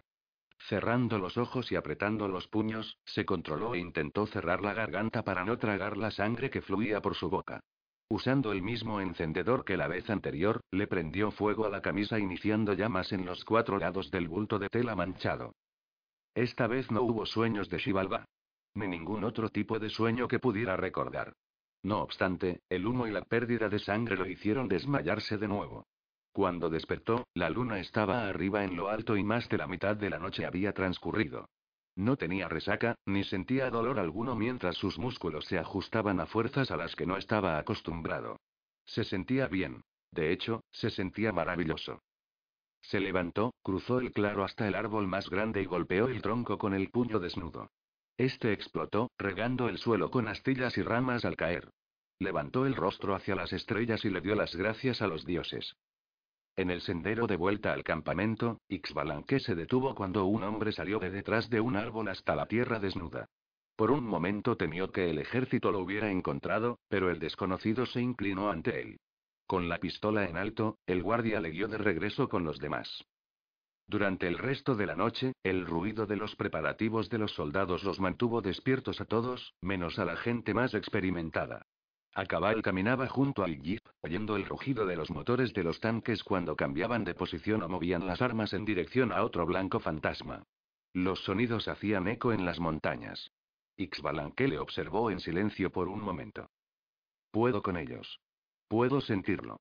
Intentaba animar a Acabal, todo lo que tengo que hacer es golpearles con piedras. No puedes protegerlos a todos. Tal vez no puedas ni protegerte a ti mismo. Tienen cohetes, montones. Y tanques. ¿Qué vas a hacer contra un tanque? Me han dicho que las orugas son su punto débil. Así que primero les destruiré las orugas. Asintió con la cabeza hacia el maestro. A cabal, los dioses están aquí con nosotros. Yo estoy contigo. El único que está aquí con nosotros eres tú, y desde cuando eres tú un dios. A cabal lo fulminó con la mirada mientras él se reclinaba en el volante del vehículo. Creo que siempre lo he sabido. Es solo que a los demás les ha llevado más tiempo reconocer mi poder. Ixbalanque miró soñadoramente hacia el cielo. La estrella de la mañana. Esa soy yo, ¿sabes? Santa María, Madre de Dios. Te has vuelto loco. Acabal sacudió la cabeza, mirando a Ixbalanque. No creo que ninguno de nosotros deba volver a decir eso. No es apropiado. Teniendo en cuenta la situación. Teniendo en cuenta la situación, y les interrumpió un mensajero que venía del pueblo y el ruido de una inmensa actividad allá abajo. Hubo otra rápida reunión con los líderes de la guerrilla. Acabal repasó el plan de Ixbalanque. Te seguirán los camiones vacíos hasta el puente. Atraerán los disparos del ejército. El antiguo maestro de escuela miró el rostro impasible y calmado que tenía ante él. Ixbalanque no tenía miedo, solo mostraba una euforía que enmascaraba cualquier otra emoción. Pero tras los primeros momentos necesitarán una oposición más activa. Tú. Tus lanzamientos protegerán a nuestros francotiradores posicionados en las colinas. Habían depositado montones de piedras en unos burdos trineos atados a la parte trasera del jeep y al siguiente camión en la fila. A medida que el campamento guerrillero se fue iluminando, todos se colocaron en posición. Los conductores arrancaron los motores. el caminó hacia el jeep. Intenta que no te maten. Te necesitamos. Extendió la mano a modo de despedida. Deja de preocuparte, estaré bien. Ixbalanque le tocó el hombro. Tú adéntrate en las colinas. Ixbalanque avanzó, lo cual constituía la señal para que la columna empezara su breve viaje, uno a uno, por el estrecho camino. Al dar la vuelta en la esquina, pudo ver el puente más adelante y los tanques a ambos lados con sus armas apuntando hacia él. Cuando dispararon saltó del vehículo y el peso incrementado de su cuerpo produjo abolladuras en el pavimento cuando rodó para alejarse. El vehículo explotó a sus espaldas. Sintió el poder en cada parte de su cuerpo cuando los fragmentos del automóvil y la metralla metálica rebotaron contra él. Con todo, mantuvo la cabeza baja mientras se arrastraba hacia el trineo en que guardaba sus municiones. Sujetó la primera piedra, la arrojó al aire y la golpeó con la mano abierta, de manera que salió aullando, cortando el viento, hasta la colina desde la cual los acechaba el ejército. Alzó una nube de tierra sobre los soldados, pero eso fue todo. Debía mejorar su puntería. La siguiente roca la dirigió con mucho cuidado y rompió la oruga del tanque de la izquierda. Con otra atascó la torreta, lo que le impedía girar. Para entonces, los guerreros indígenas habían empezado a disparar y los soldados caían fulminados. Siguió lanzando piedras hacia las líneas del ejército y vio caer a más hombres. Había sangre, más de la que esperaba. Los militares prepararon un cohete y vio cómo uno recibía el disparo de un francotirador indígena antes de que pudieran dispararlo. Entretanto, él arrojaba rocas tan rápido y tan fuerte como podía. Las balas lo alcanzaban de vez en cuando, pero su piel las detenía. Ixbalanque se volvió más temerario y se puso de pie para enfrentar al enemigo, sin ponerse a cubierto. Sus proyectiles causaban algo de daño, pero la mayoría de las muertes se debían a los indígenas que atacaban desde las cuestas superiores. Los hombres al cargo lo comprendieron y pasaron a dirigir la mayor parte de los disparos hacia la zona más elevada de las laderas. En el bosque empezaron a aparecer grandes hoyos, donde los tanques y cohetes habían disparado. A pesar de su fuerza, Ixbalanque no lograba detener el segundo tanque. El ángulo no era bueno y ninguno de sus lanzamientos lo alcanzaba. Un nuevo sonido anunció que algo grande iba a sumarse a la batalla. Un helicóptero venía en camino. Ixbalanque se dio cuenta de que eso le daría al ejército la ventaja de la observación aérea y eso podría hacer que su gente muriera. Llegó volando bajo y rápido por encima del campo de batalla. Ixbalanque buscó una piedra y descubrió que solo le quedaban pequeños pedazos de rocas. Buscó en el suelo, frenético, tratando de encontrar algo que arrojar. Tras rendirse, cogió un pedazo de metal retorcido de los restos del jeep y lo envió volando hacia el helicóptero, el cual se encontró con el trozo metálico en el aire y explotó. Ambos bandos fueron alcanzados por los escombros. La máquina, que se convirtió en una bola de fuego, cayó al barranco y las llamas se elevaron por encima del puente. El tanque restante aceleró el motor y retrocedió. Los soldados se apartaron de su camino y empezaron a retirarse también. Entonces Ixbalanque obtuvo un ángulo despejado de tiro hacia los vehículos que transportaban a las tropas y destruyó dos de ellos usando más pedazos de metal que arrancó del todoterreno. Entonces vio algo que detuvo todas sus fantasías de gran guerrero. Un niño saltó desde la montaña al tanque que huía en retirada. Abrió la escotilla desde fuera y, antes de que le dispararan, dejó caer dentro una granada. Tras un instante, el tanque estalló contra el cuerpo del niño, que había cubierto la apertura de la escotilla como una bandera sobre un ataúd. Después las llamas los envolvieron a ambos. A medida que la pelea en el puente se iba apagando con la retirada de los soldados, los indígenas bajaron del bosque y se dirigieron hacia allí. Los gemidos de los heridos rompían el silencio, acompañados por el sonido de las aves que regresaban a sus nidos. Acabar saltó por el corte del camino para reunirse con Ixbalanque. Estaba riendo. Hemos ganado. Ha funcionado. Has estado magnífico. Acabar sujetó a Ixbalanque y trató de sacudirlo, pero entonces se dio cuenta de que el hombre, más pequeño que él, era inamovible. Demasiada sangre. La muerte le había arrebatado todo deseo de celebrar la victoria. Pero era sangre de ladinos, eso es lo que importa. Uno de sus tenientes se acercó para reunirse con ellos. No toda insistía Ixbalanque. La suficiente. El oficial miró más de cerca a Ixbalanque. ¿No habías visto nunca algo así antes? No debes dejar que tu gente te vea en este estado. Eres un héroe. Ese es tu deber. Hoy los viejos dioses se darán un buen banquete. Ixbalanque miró a través de la extensión del puente, hacia los cuerpos del otro lado. Tal vez eso era todo lo que querían. Ixbalanque se vio envuelto en el ajetreo al otro lado del puente. No tuvo tiempo de detenerse a buscar el cadáver del niño que de veras había destruido un tanque. Esta vez la gente lo llevaba a él. La prensa los encontró antes que el ejército. Una Pu, Chankin y Bol permanecían fuera de la tienda, en el frío de la mañana, contemplando los dos helicópteros que venían hacia el sur, sobre las colinas. Uno aterrizó en el espacio abierto donde, la noche anterior, se habían llevado a cabo las danzas y los discursos. El otro se posó cerca de los caballos. Una Pu había visto algún avión ladino de manera ocasional, pero nunca aquellas extrañas máquinas. Era otra perversión ladina de la naturaleza en un intento por alcanzar el nivel de los dioses. Una multitud se reunió en torno a las dos aeronaves. El campamento consistía en algunas tiendas y camiones viejos y decrépitos, pero ahora ya eran cientos de personas las que vivían ahí. La mayoría dormía en el suelo.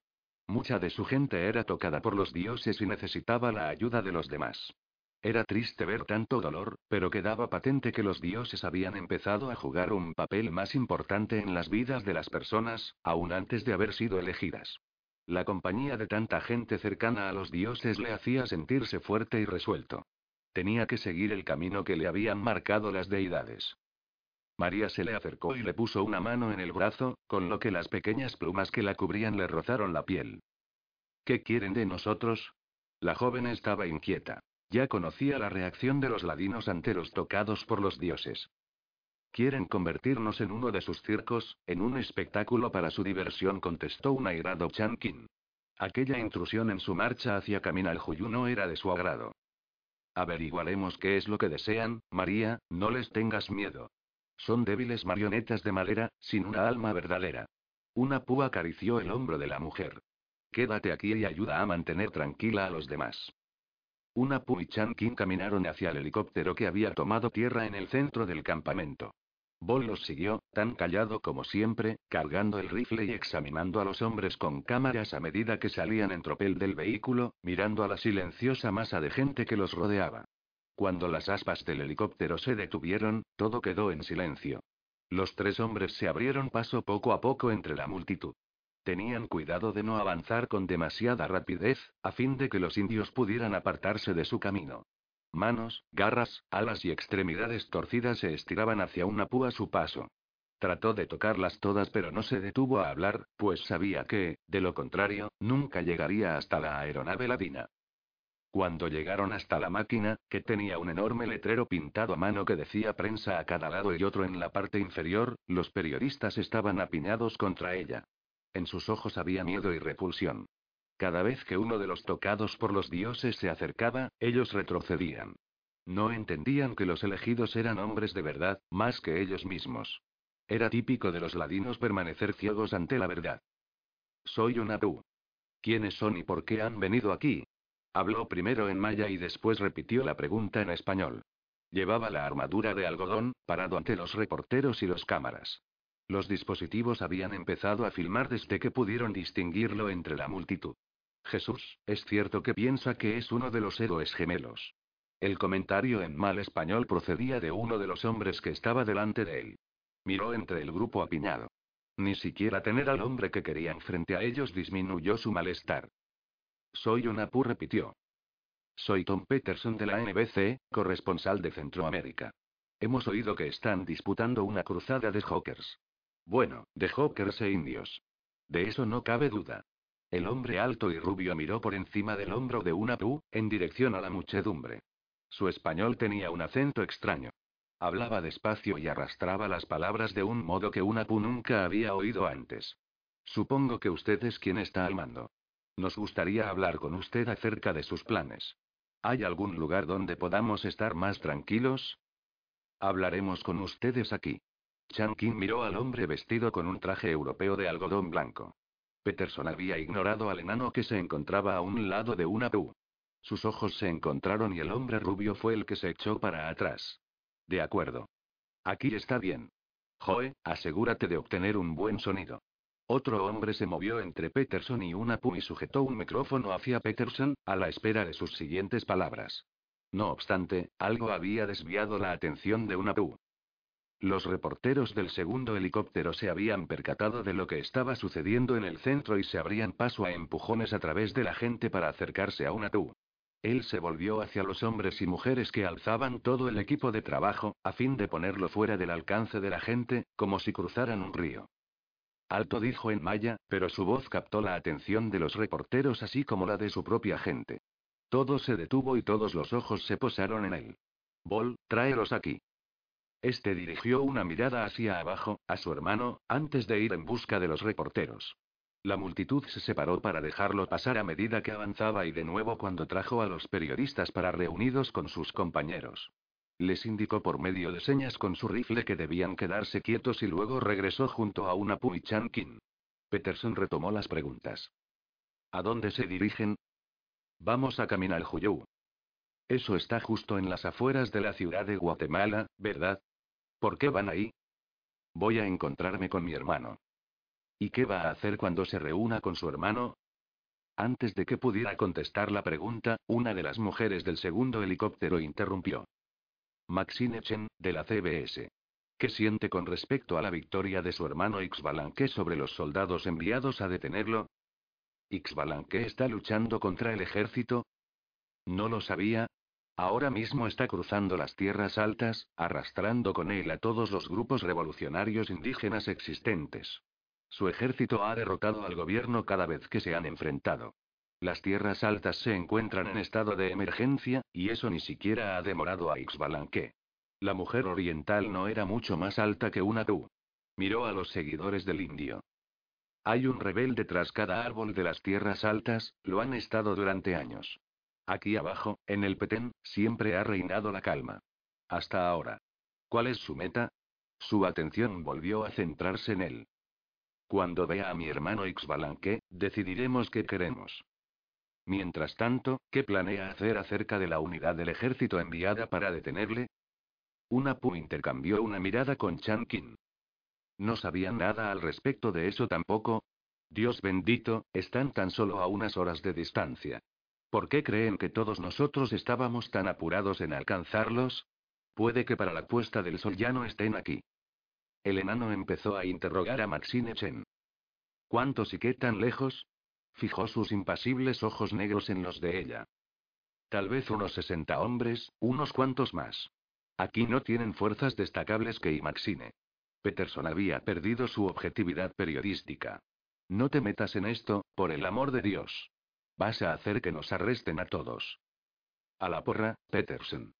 Sabes tan bien como yo que aquí han estado cometiendo genocidios durante años. Estas personas por fin contraatacan. Bien por ellos. Se arrodilló en la tierra y empezó a dibujar un mapa en el suelo para una Pu y Chankin. Me largo de aquí. Peterson hizo un gesto con la mano en el aire y los rotores de su helicóptero empezaron a girar. Los reporteros y los cámaras se subieron de nuevo al aparato o corrieron hacia el segundo vehículo, que aguardaba en el potrero. Maxine alzó la vista del mapa y miró a su camarógrafo. Robert, quédate conmigo y tendremos una exclusiva.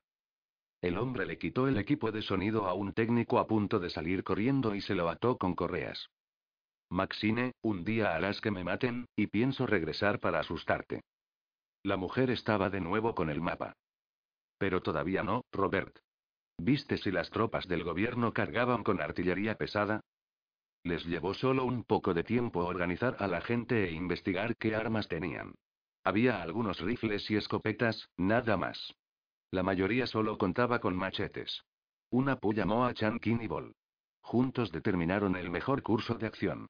Bol guió la discusión y una pu se sorprendió de su pericia. Aunque no se enfrentaban más que a unos cuantos soldados, estaban en desventaja en armas y experiencia. Ball recomendó atacar las tropas del ejército cuando bajaran de los cañones hacia la sabana.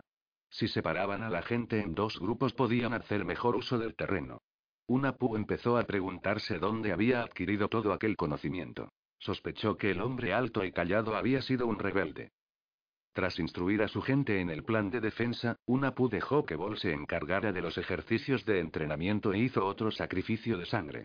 Esperaba que la sinceridad de sus oraciones le diera la fortaleza que necesitaba para usar el poder que le habían otorgado los dioses y salvar a su pueblo. O los dioses estaban de su lado o los destruirían a todos. Cuando regresó, vio que el campamento había sido desmontado y que la mitad de los guerreros que se enfrentarían al ejército ya estaban sobre los caballos. Tras subir a su propia cabalgadura, levantó a Chankin y lo sentó detrás de él. Les dedicó unas palabras breves a los guerreros indígenas que lo esperaban, animándolos y ordenándoles que lucharan en nombre de los dioses. Al avistar los jinetes que cabalgaban hacia ellos, los soldados detuvieron los camiones justo afuera de la boca del camión y descargaron. Cuando los militares salieron en tropel del transporte de tropas y de los todoterrenos que lo precedían y lo seguían, fueron derribados por los francotiradores que Bol había enviado al monte. Tan solo una fila irregular de hombres llegó a encararse con la carga de una PU, distraídos por los compañeros que caían a diestra y siniestra a causa de los francotiradores rebeldes. Algunos de los hombres de mayor edad ignoraron las bajas y se mantuvieron firmes contra los guerrilleros, que se lanzaban sobre ellos sin dejar de gritar. El sargento los insultó, instándolos a no romper filas y a disparar contra los sucios indígenas. Los jinetes de una pu no estaban acostumbrados a disparar desde animales en movimiento y apenas eran capaces de mantenerse sobre las riendas. No podían apuntar al mismo tiempo. Cuando los del ejército se dieron cuenta de ello, empezaron a abatir a los jinetes, uno a uno. A esas alturas Unapu estaba lo bastante cerca de los soldados para ver que el miedo y la confusión comenzaban a evaporarse al tiempo que la disciplina los reemplazaba. Un hombre se levantó y lo siguió con una UCI, apuntando directamente a la cabeza del lacandón. Chankin soltó un grito de advertencia y Unapu desapareció. El enano se encontró solo sobre el caballo, ahora sin control, de cara a las balas del soldado. En el momento en que el tiro abrió el cráneo de Chamkin, una purre apareció detrás del militar y le cortó la garganta con el cuchillo de obsidiana, salpicando de sangre los compañeros del soldado antes de desaparecer de nuevo. Una pu golpeó con la culata del rifle el casco de un hombre con una bazuca antes de que éste pudiera disparar hacia el monte, donde se escondían los francotiradores. Sin que a ninguno de los otros soldados le diera tiempo a reaccionar, le dio vuelta al arma y disparó. Cogió la bazuca y desapareció. Reapareció casi de inmediato sin ella. Esta vez mató al sargento. Cubierto de sangre y desapareciendo casi tan veloz como aparecía, una pu era el demonio para los soldados. No podían luchar contra aquella aparición. Apuntaran donde apuntaran, él ya estaba en otro lado. Se vieron obligados a darle la espalda a los otros guerreros para intentar matarlo. Fue inútil. Rogándole a la Virgen María y a los santos no ser los siguientes en morir, los hombres arrojaron las armas y se arrodillaron en el suelo. Ni todas las patadas ni las amenazas del teniente lograron que siguieran peleando. Una PU tomó 36 prisioneros, incluido el teniente. Murieron 20 soldados. Él perdió a 17 hombres y a Chankin. Habían vencido a los ladinos. No eran invencibles. Esa noche, mientras su pueblo celebraba la victoria, una pu lloró la muerte de Chamkin. Vestía de nuevo la larga túnica blanca del pueblo lacandón. Bol fue a reclamar el cuerpo de su hermano. El alto indígena le dijo que Chamkin había visto su muerte en una visión y conocía su destino. El cuerpo estaba envuelto en una tela blanca, ahora manchada por la sangre del enano. Bol permaneció de pie sujetando el pequeño paquete y miró el rostro cansado y entristecido de una púa al otro lado del fuego. Te veré en Caminal Juyú. Una pu levantó la mirada, sorprendido. Mi hermano me vio ahí, y aunque no lo hubiera hecho, iría de todos modos. Que los viajes de ambos transcurran en paz o lleven la muerte a nuestros enemigos. A pesar de las primeras victorias, ambos hermanos sufrieron muchas pérdidas durante el resto de la marcha a la ciudad de Guatemala. Ixbalanque fue herido en un intento de asesinato pero se recuperó a una velocidad sobrenatural. El atentado mató a dos de los líderes de la guerrilla que lo habían seguido e instruido. Había llegado del norte la noticia de que aviones de la Fuerza Aérea Guatemalteca estaban ametrallando y bombardeando las filas de indígenas que salían de los campamentos de refugiados de Chiapas, México, para unirse con sus compañeros en la ciudad de Guatemala. Se declararon cientos de muertes, pero miles seguían avanzando. Los escuadrones de policías y militares de élite, altamente capacitados, causaban estragos de manera constante. Ixbalanque tuvo que aminorar la marcha, pero la masa de gente que lo seguía era imparable. En cada combate se apropiaban de las armas de los soldados muertos. Ahora tenían cohetes, e incluso un tanque que su aterrorizada tripulación había abandonado. A una puna le fue también. Su gente del Petén tenía menos experiencia. Muchos murieron en los diferentes enfrentamientos con el ejército.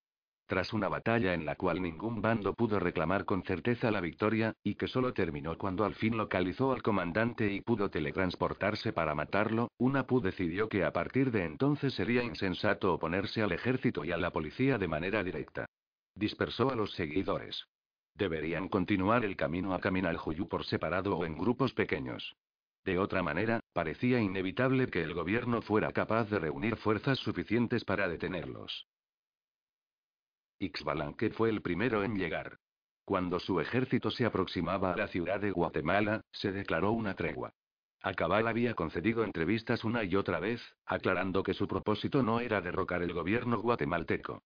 Ante las preguntas de la prensa y la inminente visita de la gira Wilcard de las Naciones Unidas, el general al mando ordenó al ejército que escoltara a Ixbalanque y sus seguidores, pero que no disparara contra ellos a menos que estos los atacaran.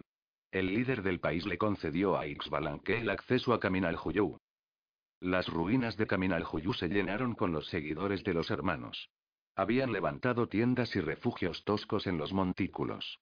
Al mirar por encima de los soldados, los camiones y los tanques que custodiaban el perímetro del emplazamiento arqueológico, podían ver más abajo los suburbios de la ciudad de Guatemala que les rodeaban. El campamento ya ascendía a 5.000 personas, y seguían llegando más sin cesar. Además de los mayas guatemaltecos y los refugiados de México, venían otros desde Honduras y El Salvador. El mundo estaba pendiente de lo que sucedería en la ciudad de Guatemala esa Navidad. La cobertura de Maxinechen de la batalla entre los seguidores indígenas y hawkers de UNAPU y el ejército guatemalteco resultó en un reportaje especial de una hora de duración en 60 minutos. La reunión entre los héroes gemelos sería cubierta por todas las grandes cadenas televisivas estadounidenses, por cable y por canales europeos. UNAPU nunca antes había visto a tantas personas reunidas en un solo lugar. Al caminar por el campamento rebasando a los soldados que custodiaban el perímetro y después a los centinelas maya, se sorprendió del tamaño de la reunión. El Ibol habían tomado una ruta larga y tortuosa para evitar problemas, y había sido una tediosa caminata. A diferencia de la gente del Petén, los seguidores de que vestían de cien maneras distintas, todas brillantes y festivas. El ambiente de celebración no le pareció apropiado. No parecía que aquellas personas adoraran a los dioses que habían preparado su camino y los habían guiado hasta ahí, sino más bien como si estuvieran en un carnaval, algunos de ellos parecían un carnaval en sí. Una pu caminó por un tercio del atiborrado campamento sin ser reconocido. La luz del sol que se reflejaba en cierto plumaje opalescente llamó su atención en el momento justo en que María se giró y lo vio. Gritó su nombre al instante y corrió a su encuentro. Al escuchar el nombre del otro héroe gemelo, la gente empezó a congregarse en torno a él. María le tomó la mano y la sostuvo por un momento, dedicándole una sonrisa llena de felicidad. Estaba tan preocupada. Temía que y María miró hacia abajo, lejos de una pu. Los dioses no han terminado con nosotros todavía. Extendió la mano para acariciarle el suave plumaje de un lado de la cara. Ivol ha venido conmigo casi todo el camino tras volver de su pueblo. La muchacha bajó la mirada hasta la mano que sujetaba y la soltó, llena de vergüenza. Seguro que deseas ver a tu hermano. Tiene una casa en el centro de Caminal-Juyú. Sería para mí un honor guiarte hasta ahí. Retrocedió un paso y señaló a través de la multitud hacia las hileras que formaban las tiendas de campaña. Una pula siguió mientras ella apartaba a las personas reunidas ante él. Los indígenas murmuraban su nombre a su paso y cerraban filas a su espalda. A los pocos metros fueron acosados por los periodistas. Las luces de las cámaras de televisión brillaban sobre ellos, y les llovían preguntas en inglés y español. Una pu dirigió una mirada a Bol, quien ahuyentó a los que se les acercaban demasiado. Ignoraron las preguntas y los equipos de camarógrafos se retiraron tras unos minutos de lo que Maxina llamaba fotos de archivo, de una pu caminando y saludando de vez en cuando a alguien que reconocía.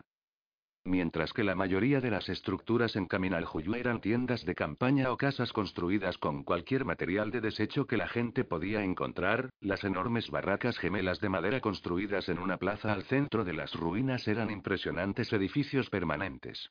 Los techos estaban adornados con acolmenados verticales, como los de los templos en ruinas, y de ellos colgaban estandartes y amuletos. Tras llegar al área abierta de la plaza, la multitud dejó de seguirlo. Una pu oía las cámaras y sentía cómo se colocaban a empujones mientras él, Bol y María caminaban solos hacia la casa de la izquierda. Antes de que llegaran, un hombre ataviado con una mezcla de ropa de las tierras altas en rojo y púrpura salió de ella.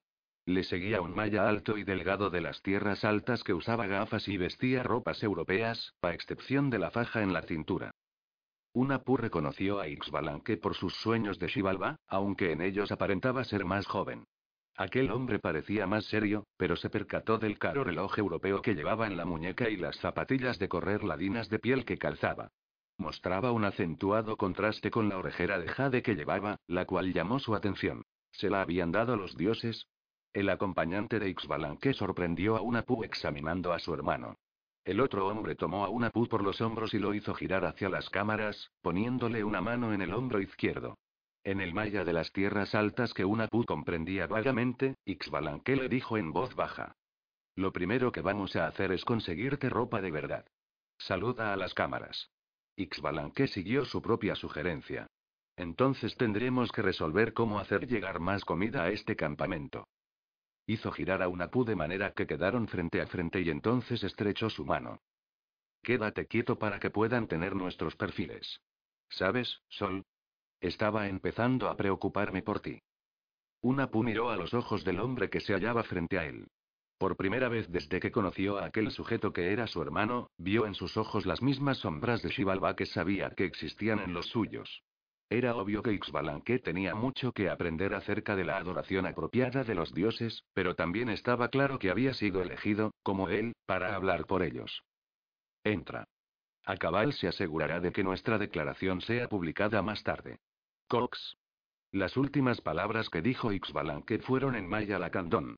Una pu pensó que el quetzal de las tierras altas podría ser un compañero digno. Al acordarse de María y de Bol, alcanzó a ver cómo se fundían con la multitud mientras él entraba en la casa su hermano, quien captó su pensamiento. Es hermosa y se vuelca totalmente en ti, ¿verdad? Será tu guardaespaldas y mantendrá alejada a la prensa para que puedas descansar. Nosotros tenemos planes que discutir. Acabal tiene algunas ideas maravillosas para ayudar a nuestra gente. Durante los próximos días los hermanos mantuvieron conferencias privadas que duraban hasta bien entrada la noche. A la mañana del tercer día, Esteban Acabal salió para anunciar que leerían una declaración al mediodía, junto al recinto donde se retenía a los prisioneros. Con el sol cayendo directamente sobre ellos, Ixbalanque, Unapu y Acabal salieron del refugio de Ixbalanque hacia el lugar indicado. Mientras andaban, rodeados por seguidores y por periodistas, los hombros de Unapu se tensaron cuando escuchó el sobrevuelo del mediodía del ejército. El ruido de los helicópteros siempre lo ponía nervioso. Una vez allí, esperaron hasta que probaron el equipo de sonido y lo tuvieron listo. Varios de los técnicos usaban camisetas con la imagen de los héroes gemelos. Acabal explicó que la declaración se leería en dos partes. La primera por una pu y la segunda por Ixbalanque. Hablarían en maya y él, Acabal, traduciría al español y al inglés. Una pu sujetaba su pedazo de papel con nerviosismo. Acabal había horrorizado al descubrir que no podía leer, y tuvo que memorizar el discurso que el maestro había escrito. Agradeció a los dioses el entrenamiento que le había dado José a la hora de memorizar rituales y hechizos. Una púa avanzó un paso hacia su micrófono y vio que Maxine le hacía un gesto de ánimo. Mentalmente, pidió a los dioses que no lo dejaran quedar como un tonto. Cuando habló, los nervios se desvanecieron, ahogados por la ira. Desde el primer momento en que pisaron nuestras tierras han asesinado a nuestros niños.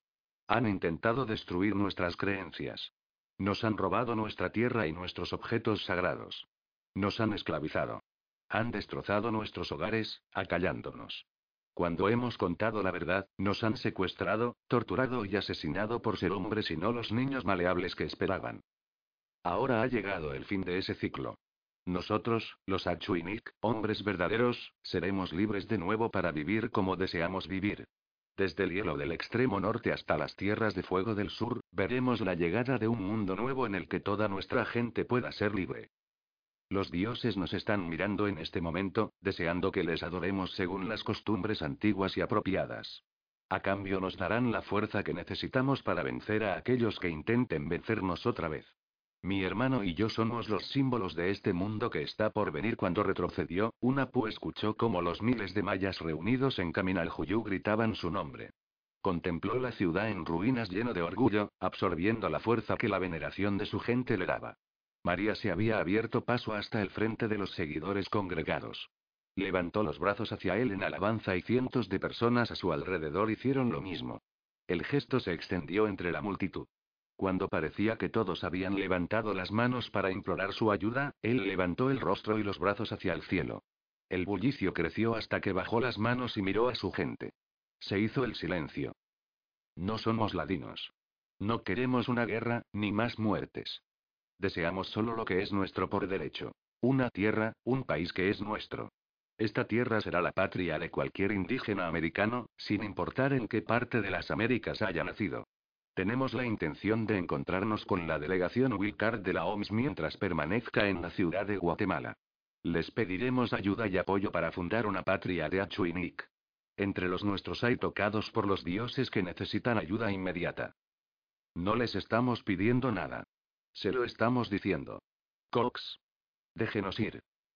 Ixbalanque levantó el puño en el aire y vitoreó la frase lacandona una y otra vez, hasta que todos los indígenas del campamento le imitaron y una pu se unió al canto y sintió la corriente de poder una vez más. Al ver a Ixbalanque, supo que él también la sentía. Todo parecía ir bien. Resultaba evidente que los dioses estaban con ellos. Los hermanos permanecieron a los lados de Acabal mientras éste traducía lo que aquellos habían dicho. Los héroes gemelos permanecieron inmóviles y silenciosos cuando el maestro rehusó contestar cualquier pregunta. Su gente estaba frente a ellos, tan silenciosa y estoica como ellos mismos. Cuando Acabal encabezó el regreso a sus casas, donde esperarían noticias de la delegación de la OMS, los seguidores se separaron sin hacer ruido para permitirles el paso y cerrando filas antes de que la prensa pudiera pasar. Bueno, no se les puede acusar de falta de perspicacia política. El senador Greg Hartman descruzó las piernas y se levantó de la silla estilo colonial para apagar el televisor de la habitación de hotel. Un poco de descaro nunca duele, Greg. Irán Worcester apoyó la cabeza en su mano y le dirigió una mirada. ¿Cuál crees que debería ser nuestra respuesta? Respuesta. ¿Qué respuesta podríamos dar? El senador Dion se adelantó a la contestación de Hartman. Estamos aquí para ayudar a las víctimas del virus Wilcard. No veo dónde está la conexión. Estos irrevolucionarios, o lo que sean, solo intentan utilizarnos. Debemos ignorarlos. No podemos permitirnos el lujo de involucrarnos en una insignificante disputa nacionalista. Leon se cruzó de brazos y se dirigió a la ventana. Una joven y discreta mucama india entró a la habitación para recoger los restos del almuerzo. Con la cabeza inclinada, miró a cada uno de los presentes antes de cargar la pesada bandeja en silencio y salir por la puerta. Hartman miró al senador Lyons, meneando la cabeza. Entiendo su punto de vista, pero ¿ha visto a la gente de allá afuera? Muchos de los que siguen a estos héroes gemelos son hawkers. ¿Acaso no tenemos una responsabilidad hacia ellos? Greg se relajó de nuevo en la silla, buscando una posición cómoda. No podemos ignorarlos. Comprometería nuestra propia misión si pretendiéramos que esa gente y sus problemas no existen. El mundo aquí dista mucho de lo que ustedes están acostumbrados a ver, incluso de las reservas indias. La actitud es diferente. Los indígenas han sufrido desde que los conquistaron. Miran a largo plazo. Para ellos el virus Wilcard es solo otra cruz que cargar. Además, senador, ¿usted piensa que esos chicos son ases, como dicen los periodistas? Mordecai Jones miró desde el otro lado de la habitación de hotel al senador de Wyoming. Debo decir que comprendo lo que intentan hacer. La esclavitud, o como le llamen a eso aquí, no está bien. Es obvio que estamos comprometidos con las víctimas del Wilcard, si más no. Si nos reunimos con ellos les ayudará a obtener ayuda, tenemos la obligación de hacer lo que podamos. Tachion habló desde su silla. Por otro lado, oigo mucha palabrería sobre las patrias y veo muy poco compromiso para trabajar en los problemas prácticos. Problemas como el nivel de subsistencia de las víctimas de este lugar. Es evidente que necesitan auxilio médico. ¿Qué opinas, Irán? Greg tiene razón. No podemos eludir una reunión con ellos. Ha habido demasiada publicidad. Más allá de eso, estamos aquí para ver cómo tratan a los hawkers en otros países. A juzgar por lo que hemos visto, podríamos ayudarles al presionar un poco al gobierno local. Reunirnos sería una buena manera de hacerlo. No es necesario apoyar sus acciones, tan solo expresar nuestra preocupación. Suena razonable. Dejaré que te encargues de la política, yo debo ir al recorrido del hospital. Tachion se masajeó la sien. Estoy cansado de hablar con el gobierno. Quiero ver lo que está sucediendo. La puerta se abrió y Billy Ray se asomó. Los teléfonos no dejan de sonar y tenemos reporteros subiendo por las escaleras de incendios. ¿Qué se supone que vamos a decirles? Hartman asintió en dirección a Tachion antes de que respondiera. Aquellos de nosotros que podamos encontrar un momento libre dentro de nuestros horarios planeados al detalle iremos a ver a los héroes gemelos. No obstante, que quede claro que lo hacemos en beneficio de las víctimas del Wilcard, no por motivos políticos. Fantástico. El padre, Srisalis y Javier regresarán pronto. Han ido a ver el campamento y a hablar con los hawkers que se encuentran ahí. Anticipándose a la siguiente pregunta de Tachión, le sonrió. Su coche lo espera abajo. Pero cuanto antes me entreguen una declaración oficial para la prensa, mejor. Haré que mi gente relate una de inmediato, Billy. Era obvio que Artman se encontraba en territorio conocido. La tendrás en una hora. Por la mañana se reunieron todos, con resaca y amodorrados por las celebraciones de la noche anterior, pero listos y resueltos para marchar a fin de encontrarse con la comitiva de las Naciones Unidas. Cuando una Pu e Ixbalanque salieron de sus casas, la multitud guardó silencio. Ixbalanque dirigió una mirada sobre la gente y deseó que fuera posible que lo siguieran a la ciudad. En las grabaciones se le vería grandioso, pero a cabal estaba convencido que podría ser justo la excusa que el gobierno estaba esperando para abrir fuego. Saltó sobre el capó del autobús que los llevaría a la ciudad. Habló durante casi media hora antes de que los seguidores parecieran estar de acuerdo en que debían permanecer en camino al Juyú. Llegaron al Hotel Camino Real sin incidentes. La única sorpresa provino de la multitud de indígenas que bordeaba las calles mientras pasaban. Los espectadores permanecían silenciosos e impasibles, pero tanto Unapu como Ixbalanque sentían que su presencia les fortalecía. En el camino real bajaron del automóvil y fueron escoltados al interior del edificio por dos de sus guardias y casi una veintena de agentes de seguridad de la ONU. Los hermanos se habían vestido tan fielmente como pudieron con la ropa de los reyes antiguos. Iban enfundados en túnicas y faldas de algodón teñido, con el cabello atado en nudos dispuestos en lo alto de la cabeza. Una pu estaba acostumbrado a usar tan solo el chikul, una túnica que le llegaba a la altura de las rodillas. Se sentía cómodo con el estilo antiguo. Ixbalanque pasó las primeras horas de la mañana dándole tirones a la falda y sintiéndose cohibido por sus piernas desnudas. Mientras miraba con curiosidad los alrededores del hotel, se vio a sí mismo en un espejo de pared. Casi se detuvo maravillado ante la visión de un guerrero maya que le devolvía la mirada. Ixbalanque se irguió y levantó la cabeza, mostrando su orejera de jade. Los ojos de una pus movían rápidos de un lado a otro del vestíbulo del hotel. Nunca había visto un edificio tan grande, con tantas decoraciones extrañas y personas con raras prendas de vestir. Un hombre gordo con una camisa blanca y pantalones cortos con flores de colores brillantes se les quedó mirando. El turista tomó a su esposa del brazo, la cual llevaba un vestido hecho en el mismo telar que los pantalones del hombre, y los señaló. Una rápida ojeada a Ixbalanque, que caminaba orgulloso a su lado, lo calmó.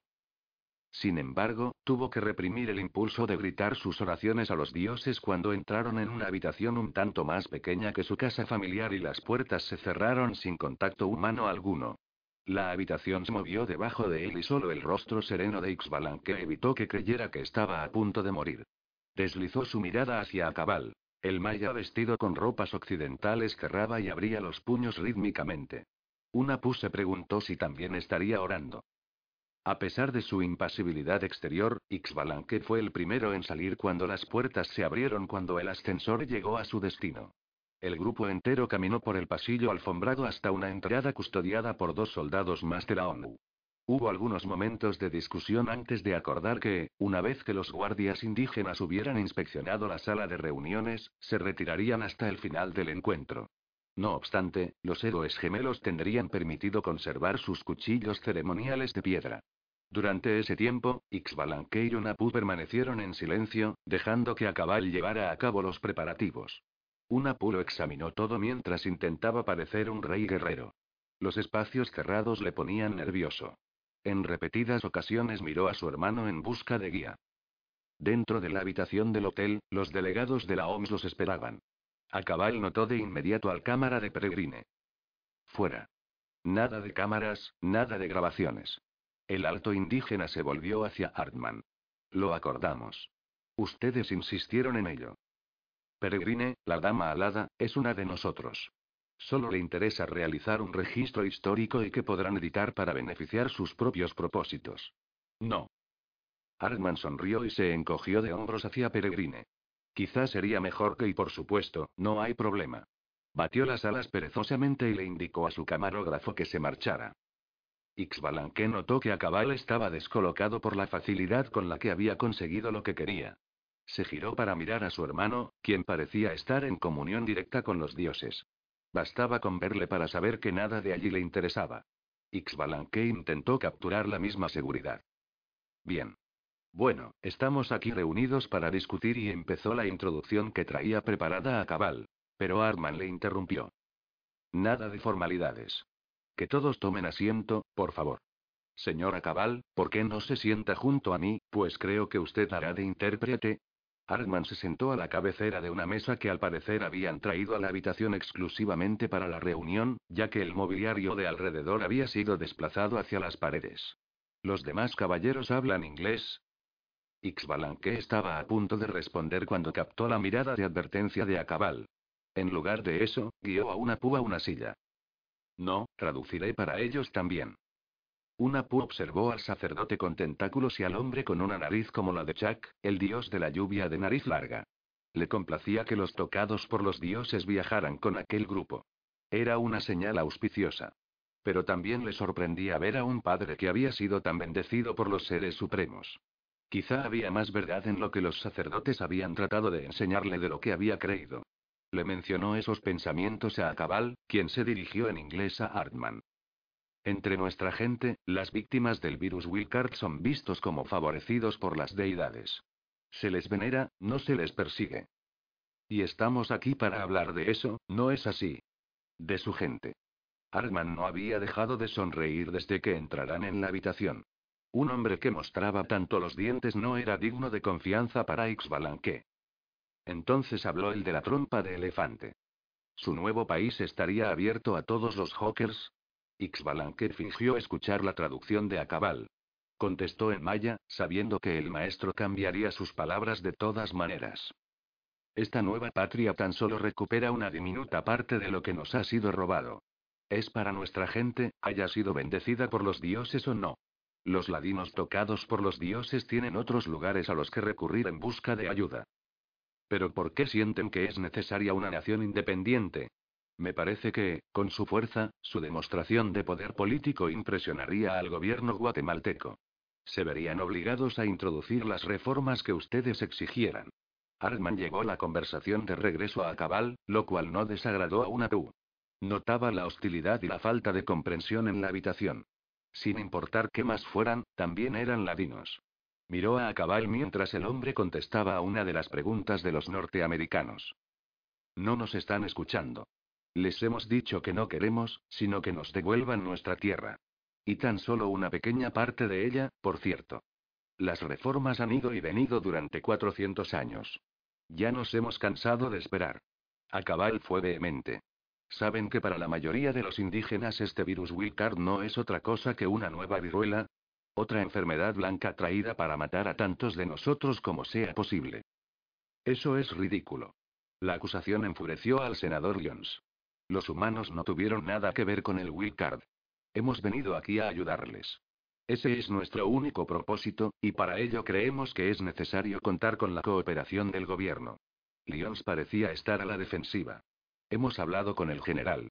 Está pensando en poner clínicas en las provincias de la periferia y traer aquí a la ciudad los casos serios del brote de Wilcard para ser tratados. Los hermanos intercambiaron miradas. Los dos tenían claro que aquellos desconocidos del norte no tenían intención alguna de hacer nada por ellos. Una Pu empezaba a impacientarse. Había tantas cosas que podría estar haciendo en Caminal Huyou. Quería enseñarle a los ignorantes todo sobre los antiguos dioses y los medios para adorarlos. No podemos cambiar el pasado, ambos lo sabemos. Así que, ¿cuál es su objetivo? ¿Por qué están aquí? Artman había dejado de sonreír. Vamos a formar una nación indígena. Pero necesitaremos ayuda, dijo Acabal con firmeza. Ixbalanque aprobó su falta de tolerancia a la distracción, aunque no estaba del todo seguro de apoyar los planes del maestro de crear un gobierno socialista. ¿Tienes idea de qué son las Naciones Unidas?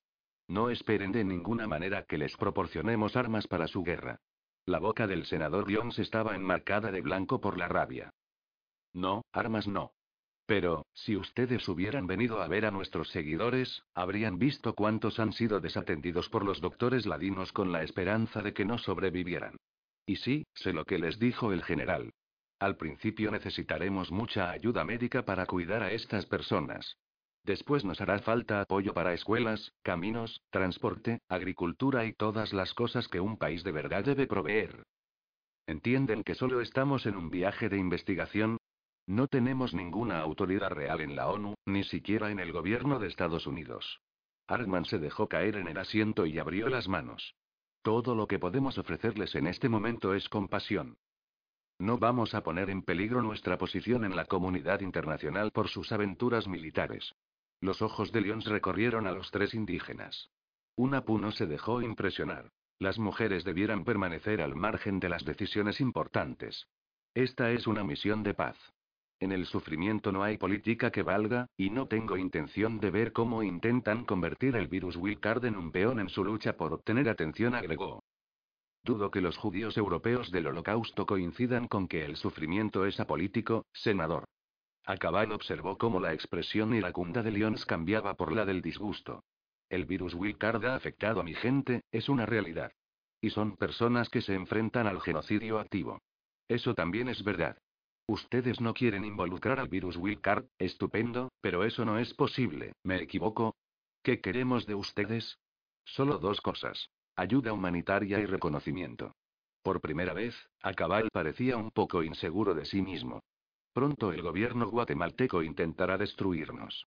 Esperarán a que ustedes y la prensa que les acompaña se marchen. No tenemos la menor intención de permitirles que se salgan con la suya. Tenemos ciertas y ventajas. Entonces, ¿son ases? Ahora Hartman mostraba callado e introspectivo. Algunos de los periodistas habían usado ese término y Acabal lo había mencionado, pero esa era la primera vez que Ixbalanque sintió que era adecuado. Se sentía como un as. Él y su hermano, el pequeño Lacandón, podían contra cualquiera. Eran las encarnaciones de los sacerdotes reyes de sus padres, favorecidos por los dioses o por una enfermedad extraterrestre. No importaba. Guiarían a su gente a la victoria. Se volvió a una pu y vio que era como si su hermano compartiera los mismos pensamientos. Ellos creen que han sido llamados para servir a los antiguos dioses y a ser los heraldos de la nueva era, del inicio del siguiente ciclo. Basándonos en nuestro calendario, eso será en el 2008 de su calendario. Ellos están aquí para preparar el camino para el siguiente Katun. El docente miró de nuevo a los norteamericanos. Pero sí, creo que son ases. Las pruebas encajan. Es muy común que unas exhiba poderes que parezcan haber sido obtenidos de su patrimonio cultural, ¿verdad? Se oyeron tres cortos golpes en la puerta. Ixbalanque vio que el jefe de seguridad, al que llamaban Carnifex, se asomaba. Por un momento se preguntó si aquello era una elaborada trampa. El avión está listo y tenemos que partir dentro de una hora. Gracias. Hartman se colocó una mano bajo la barbilla, pensativo. Como simple senador de Estados Unidos, me gustaría ver qué podríamos hacer al respecto, señora Cabal. ¿Por qué no hablamos en privado un momento? Acabal asintió. Quizá al padre le gustaría charlar con Ixbalanque y Natu, ¿no cree? Los hermanos hablan español, si disponéis de algún traductor y cuando Arman y Acabal terminaron su conversación privada y se les unieron de nuevo, Ixbalanque estaba listo para marcharse. Al escuchar a Unatu, temió que su hermano fuera a demostrarles cómo visitaba a los dioses ahí en ese momento. Sabía que no sería una buena idea. Ixbalanque estaba intentando explicarle eso cuando Arman estrechó la mano de Acabar a modo de despedida. A Ixbalanque le dio la sensación de que sujetaba la mano del maestro durante demasiado tiempo. Costumbres norteamericanas. Retomó el intento de disuadir a Unapu de sacar su cuchillo de obsidiana y lo guió a la salida. Cuando estuvieron de vuelta en el ascensor, escoltados de nuevo por los agentes de seguridad de la ONU, Ixbalanque le preguntó a Cabal en maya lo que Arman había dicho. Nada que intentará crear un comité para estudiar el asunto. Habla como todos los yanquis. Al menos han visto nuestra situación, y eso nos da legitimidad a los ojos del mundo. Eso por sí solo ya ha resultado de provecho. No creen que obedezcamos la voluntad de los dioses, ¿verdad? Unapu estaba mucho más enojado de lo que se permitía mostrar. Ixbalanque le miró con cautela. Le miró a los ojos. Les mostraremos el poder de los dioses. Se van a enterar. Durante las siguientes 24 horas perdieron a la mitad de los periodistas que los cubrían, ya que los reporteros siguieron su viaje con la gira de la ONU. Además, el ejército movilizó a más unidades y, lo que era más inquietante, evacuó los suburbios circundantes. Por último, todo desplazamiento hacia el campamento quedó prohibido. La paz de los antropólogos era bienvenida, pero la intención resultaba clara para todos en Caminaljuyu. No querían civiles en la zona. Durante tres días desde que visitaran a Arman y a los miembros de la gira, cada amanecer y cada mediodía Unapu ofreció su propia sangre en sacrificio en el más alto de los montículos que hacían las veces de templo en la ciudad. Ixbalanque lo acompañó en los últimos dos amaneceres. Ignoraban toda súplica de Acabal porque mostraran sentido común. A medida que la tensión en Caminaljuyu aumentaba, los hermanos se aislaban más. Discutían sus planes solo el uno con el otro, haciendo caso omiso de la mayoría de las sesiones de planificación llevadas a cabo por Acabal y los líderes rebeldes. Cuando no estaba preparando un altar para un sacrificio, María permanecía todo el tiempo al lado de una pu. Bol entrenaba a los guerreros sin descanso. Ixbalanque y Unapu se erguían en la parte superior del templo en ruinas, rodeados por sus seguidores. Era casi el amanecer del cuarto día. María sujetaba un tazón ornamentado entre ellos. Cada hombre apretó un cuchillo de obsidiana contra la palma de su mano. Al salir el sol cortarían su carne y dejarían que la sangre corriera y se mezclara en el cuenco, para después quemarla en el altar que la mujer había dispuesto con efigies y flores. El sol se escondía todavía detrás del volcán del este que se cernía sobre la ciudad de Guatemala, despidiendo humo en el aire, como si le ofreciera tabaco sagrado a los dioses. Con la primera luz, los cuchillos fueron un brillante destello negro. La sangre fluyó, se mezcló y llenó el cuenco. Sus manos, cubiertas de rojo, se elevaron hacia el sol. Miles de voces entonaron un canto que daba la bienvenida al día y pedía misericordia a los dioses. Dos cabañas con techo de paja explotaron cuando los rayos del sol las tocaron. Cayeron tierra y escombros sobre la gente. Aquellos más cercanos a las chozas fueron los primeros en ver que un cohete del gobierno había hecho estallar ambos refugios. Los combatientes corrieron hacia el perímetro para intentar detener la invasión, mientras que quienes eran incapaces de defender el campamento se reunieron y formaron una gran masa en el centro. Los artefactos del gobierno se dirigían a la plaza central, donde miles de personas se arrodillaban y rezaban o gritaban mientras los aquellos formaban arcos sobre sus cabezas y caían en las cercanías. Maxine Chen era una de las pocas periodistas de alto nivel que se había quedado a cubrir la cruzada de los héroes gemelos. Ella y su equipo se refugiaron detrás de uno de los montículos templo, donde Maxine grabó una introducción del ataque. Una niña indígena, de 7 u 8 años de edad, corrió por un lado del montículo frente a la cámara de la reportera. Tenía el rostro y el huipil blanco bordado cubiertos de sangre, y lloraba de miedo mientras corría. Maxine trató de sujetarla pero no lo logró, y la niña desapareció. Robert y Maxine miró a su camarógrafo. Él se agachó por debajo de su cámara y se la pasó de un empujón al encargado de sonido, quien a duras penas la atrapó. Entonces ambos corrieron hasta la multitud, deteniéndolos y llevándolos hacia la escasa protección de los montículos. En el borde de las ruinas, la gente de los héroes gemelos disparaba contra los soldados, causando algo de confusión pero no suficiente daño. Los proyectiles venían de mucho más lejos, más allá de las filas del ejército que se acercaba. Los motores de los tanques rugían pero mantenían su posición, disparando contra los defensores, matando a algunos y destruyendo las ruinas que los protegían. Luchando contra el flujo de gente que se aglutinaba en el centro de Caminal Juyú, Ixbalanque y Unapu se las arreglaron para llegar hasta las líneas del frente. En cuanto la gente los vio, fueron vitoreados. De pie a campo abierto, Ixbalanque arrojó todo lo que tuvo a mano contra las tropas enemigas. Hizo efecto. Las filas de vanguardia intentaron retroceder pero recibieron la orden de seguir avanzando. Las balas rebotaban en la piel de Ixbalanque. Al ver eso, los indígenas cobraron fuerzas. Apuntaron con más cuidado y lograron hacer mella en sus atacantes. No obstante, los cohetes seguían cayendo sobre ellos, y los gritos de la gente atrapada en el centro del campo no cesaban. Una pu corría de un lado a otro, degollando con su cuchillo a los soldados más cercanos y volviendo a su puesto. Se centraba en los oficiales, como Acabal le había indicado. Con la presión de los soldados que venían tras ellos, las tropas que se hallaban al frente de la batalla no podían huir aun cuando las estuviese amenazando el mismo demonio. A se le acabaron los proyectiles y se retiró tras uno de los montículos. Se le unieron dos de los líderes más experimentados de la guerrilla, asustados por la matanza colectiva. No era como pelear en la jungla. Cuando vieron que una Pu retrocedía, Ixbalanque lo atrapó antes de que pudiera volver a atacar. La armadura de algodón de una pu estaba empapada de sangre de los soldados y el olor les provocó náuseas a los rebeldes. La sangre y el humo de las armas hicieron que Ixbalanque recordara su primera experiencia. Shivalba se dirigió solamente a su hermano. Sí asintió una pu. Los dioses están hambrientos. Nuestra sangre no ha sido suficiente. Quieren más sangre, sangre con poder.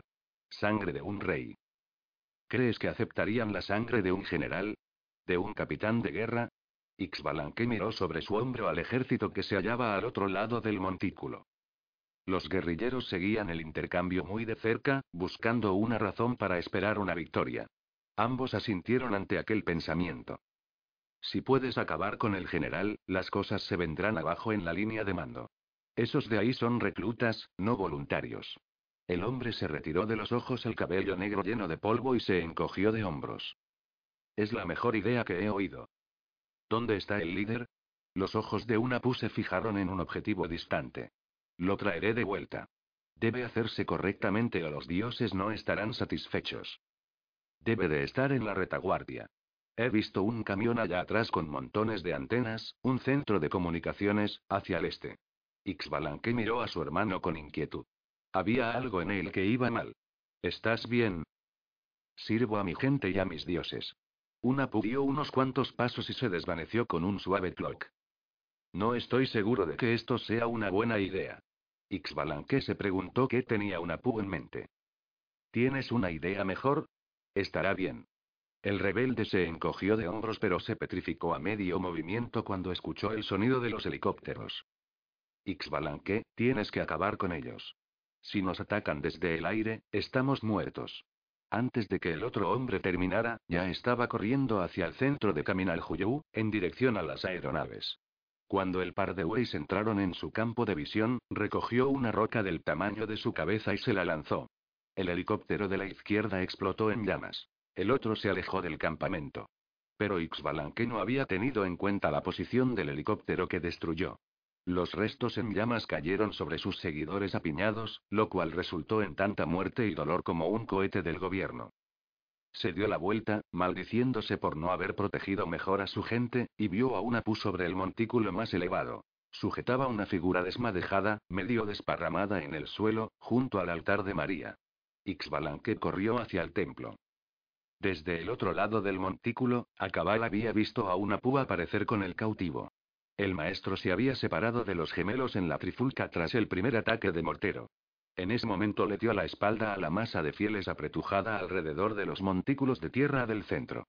Maxine Chen lo detuvo de un tirón en el brazo y lo alcanzó. La mujer tenía la cara sucia y sudorosa, y sus dos escoltas estaban demacrados. Robert había reclamado su cámara y filmaba todo lo que podía mientras movía por Caminal Huyou. ¿Qué sucede? Maxine Chen gritó para hacerse oír sobre el ruido de la multitud y las pistolas. ¿Quién es ese que está con una pu? ¿Es X Balanque? Acabal meneó la cabeza y siguió andando, seguido por Chen.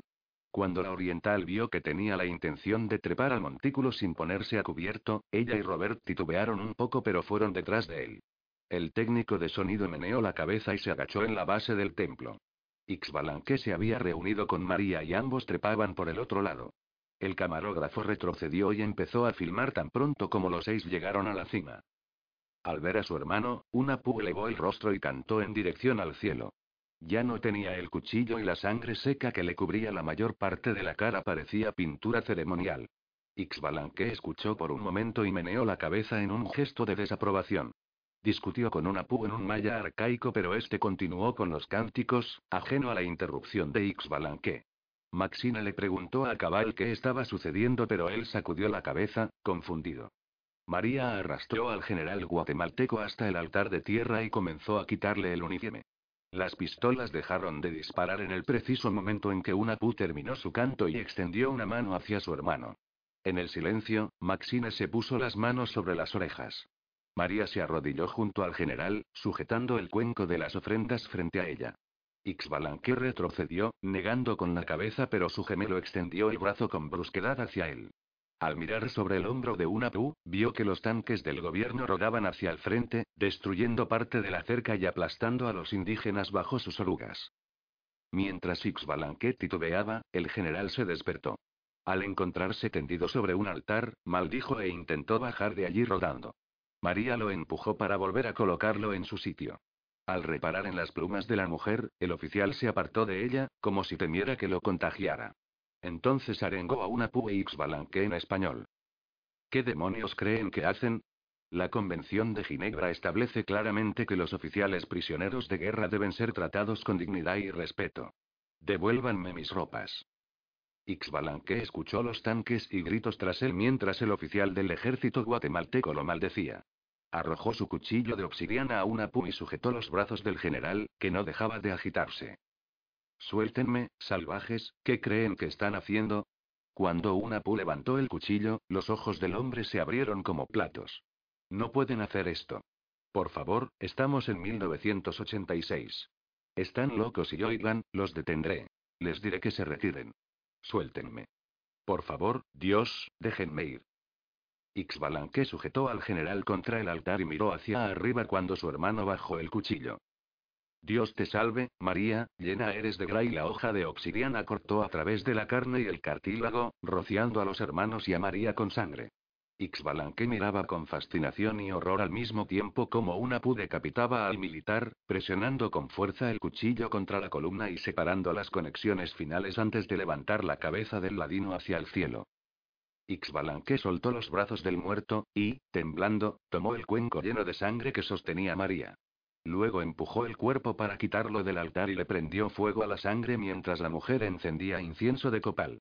Echó para atrás la cabeza e invocó los nombres de los dioses, hacia el cielo. Su voz encontró eco en la gente, reunida abajo con los brazos extendidos en dirección al templo. Una pu colocó sobre el altar la cabeza, con los ojos abiertos y la mirada fija en Shivalba. Entonces los tanques se detuvieron e iniciaron una lenta retirada. Al ver eso, los soldados de infantería soltaron las pistolas y se dieron a la fuga. Algunos incluso dispararon a los oficiales que intentaron detenerlos, de modo que estos también terminaron huyendo. Las fuerzas del gobierno se desbandaron en medio del caos, dispersándose por la ciudad, abandonando equipo y armamento. Maxine vomitó en cuanto hubo terminado el sacrificio. El cámara lo tenía todo grabado. Temblorosa y pálida, le preguntó a Cabal qué estaba ocurriendo. Él la miró con los ojos muy abiertos. Este es el momento de la cuarta creación. El nacimiento de Huracán, el corazón del cielo, nuestro hogar. Los dioses han vuelto a nosotros. Muerte a los enemigos de nuestro pueblo. Acabal se arrodilló y estiró sus manos hacia los héroes gemelos. Que los favorecidos por los dioses nos guíen. En la habitación 502 del Camino Real, un turista en pantalones cortos floreados y una camisa de poliéster azul claro metía el último souvenir en la maleta. Miró alrededor de la habitación en busca de su mujer y la halló de pie junto a la ventana. La próxima vez, Marta, no compres nada que no quepa en la tuya. Dejó caer su considerable peso sobre la maleta y cerró la cremallera. ¿Dónde está el botones? Hace media hora que lo hemos llamado. ¿Qué hay tan interesante allá afuera? La gente, Simón. Es una especie de procesión. Me pregunto si es una ceremonia religiosa. ¿Es una revuelta? Con toda esta agitación de la que hemos oído hablar, cuanto antes nos larguemos de aquí más tranquilo estaré. No, parece que solo van a algún lado. Su esposa no dejaba de contemplar las calles llenas de hombres, mujeres y niños. Son todos indígenas, se nota por cómo visten. Dios mío, vamos a perder el vuelo si no se dan prisa. Miró con enfado su reloj, como si este fuera el responsable. Llámalo de nuevo, ¿vale? ¿Dónde demonios estará ese botones?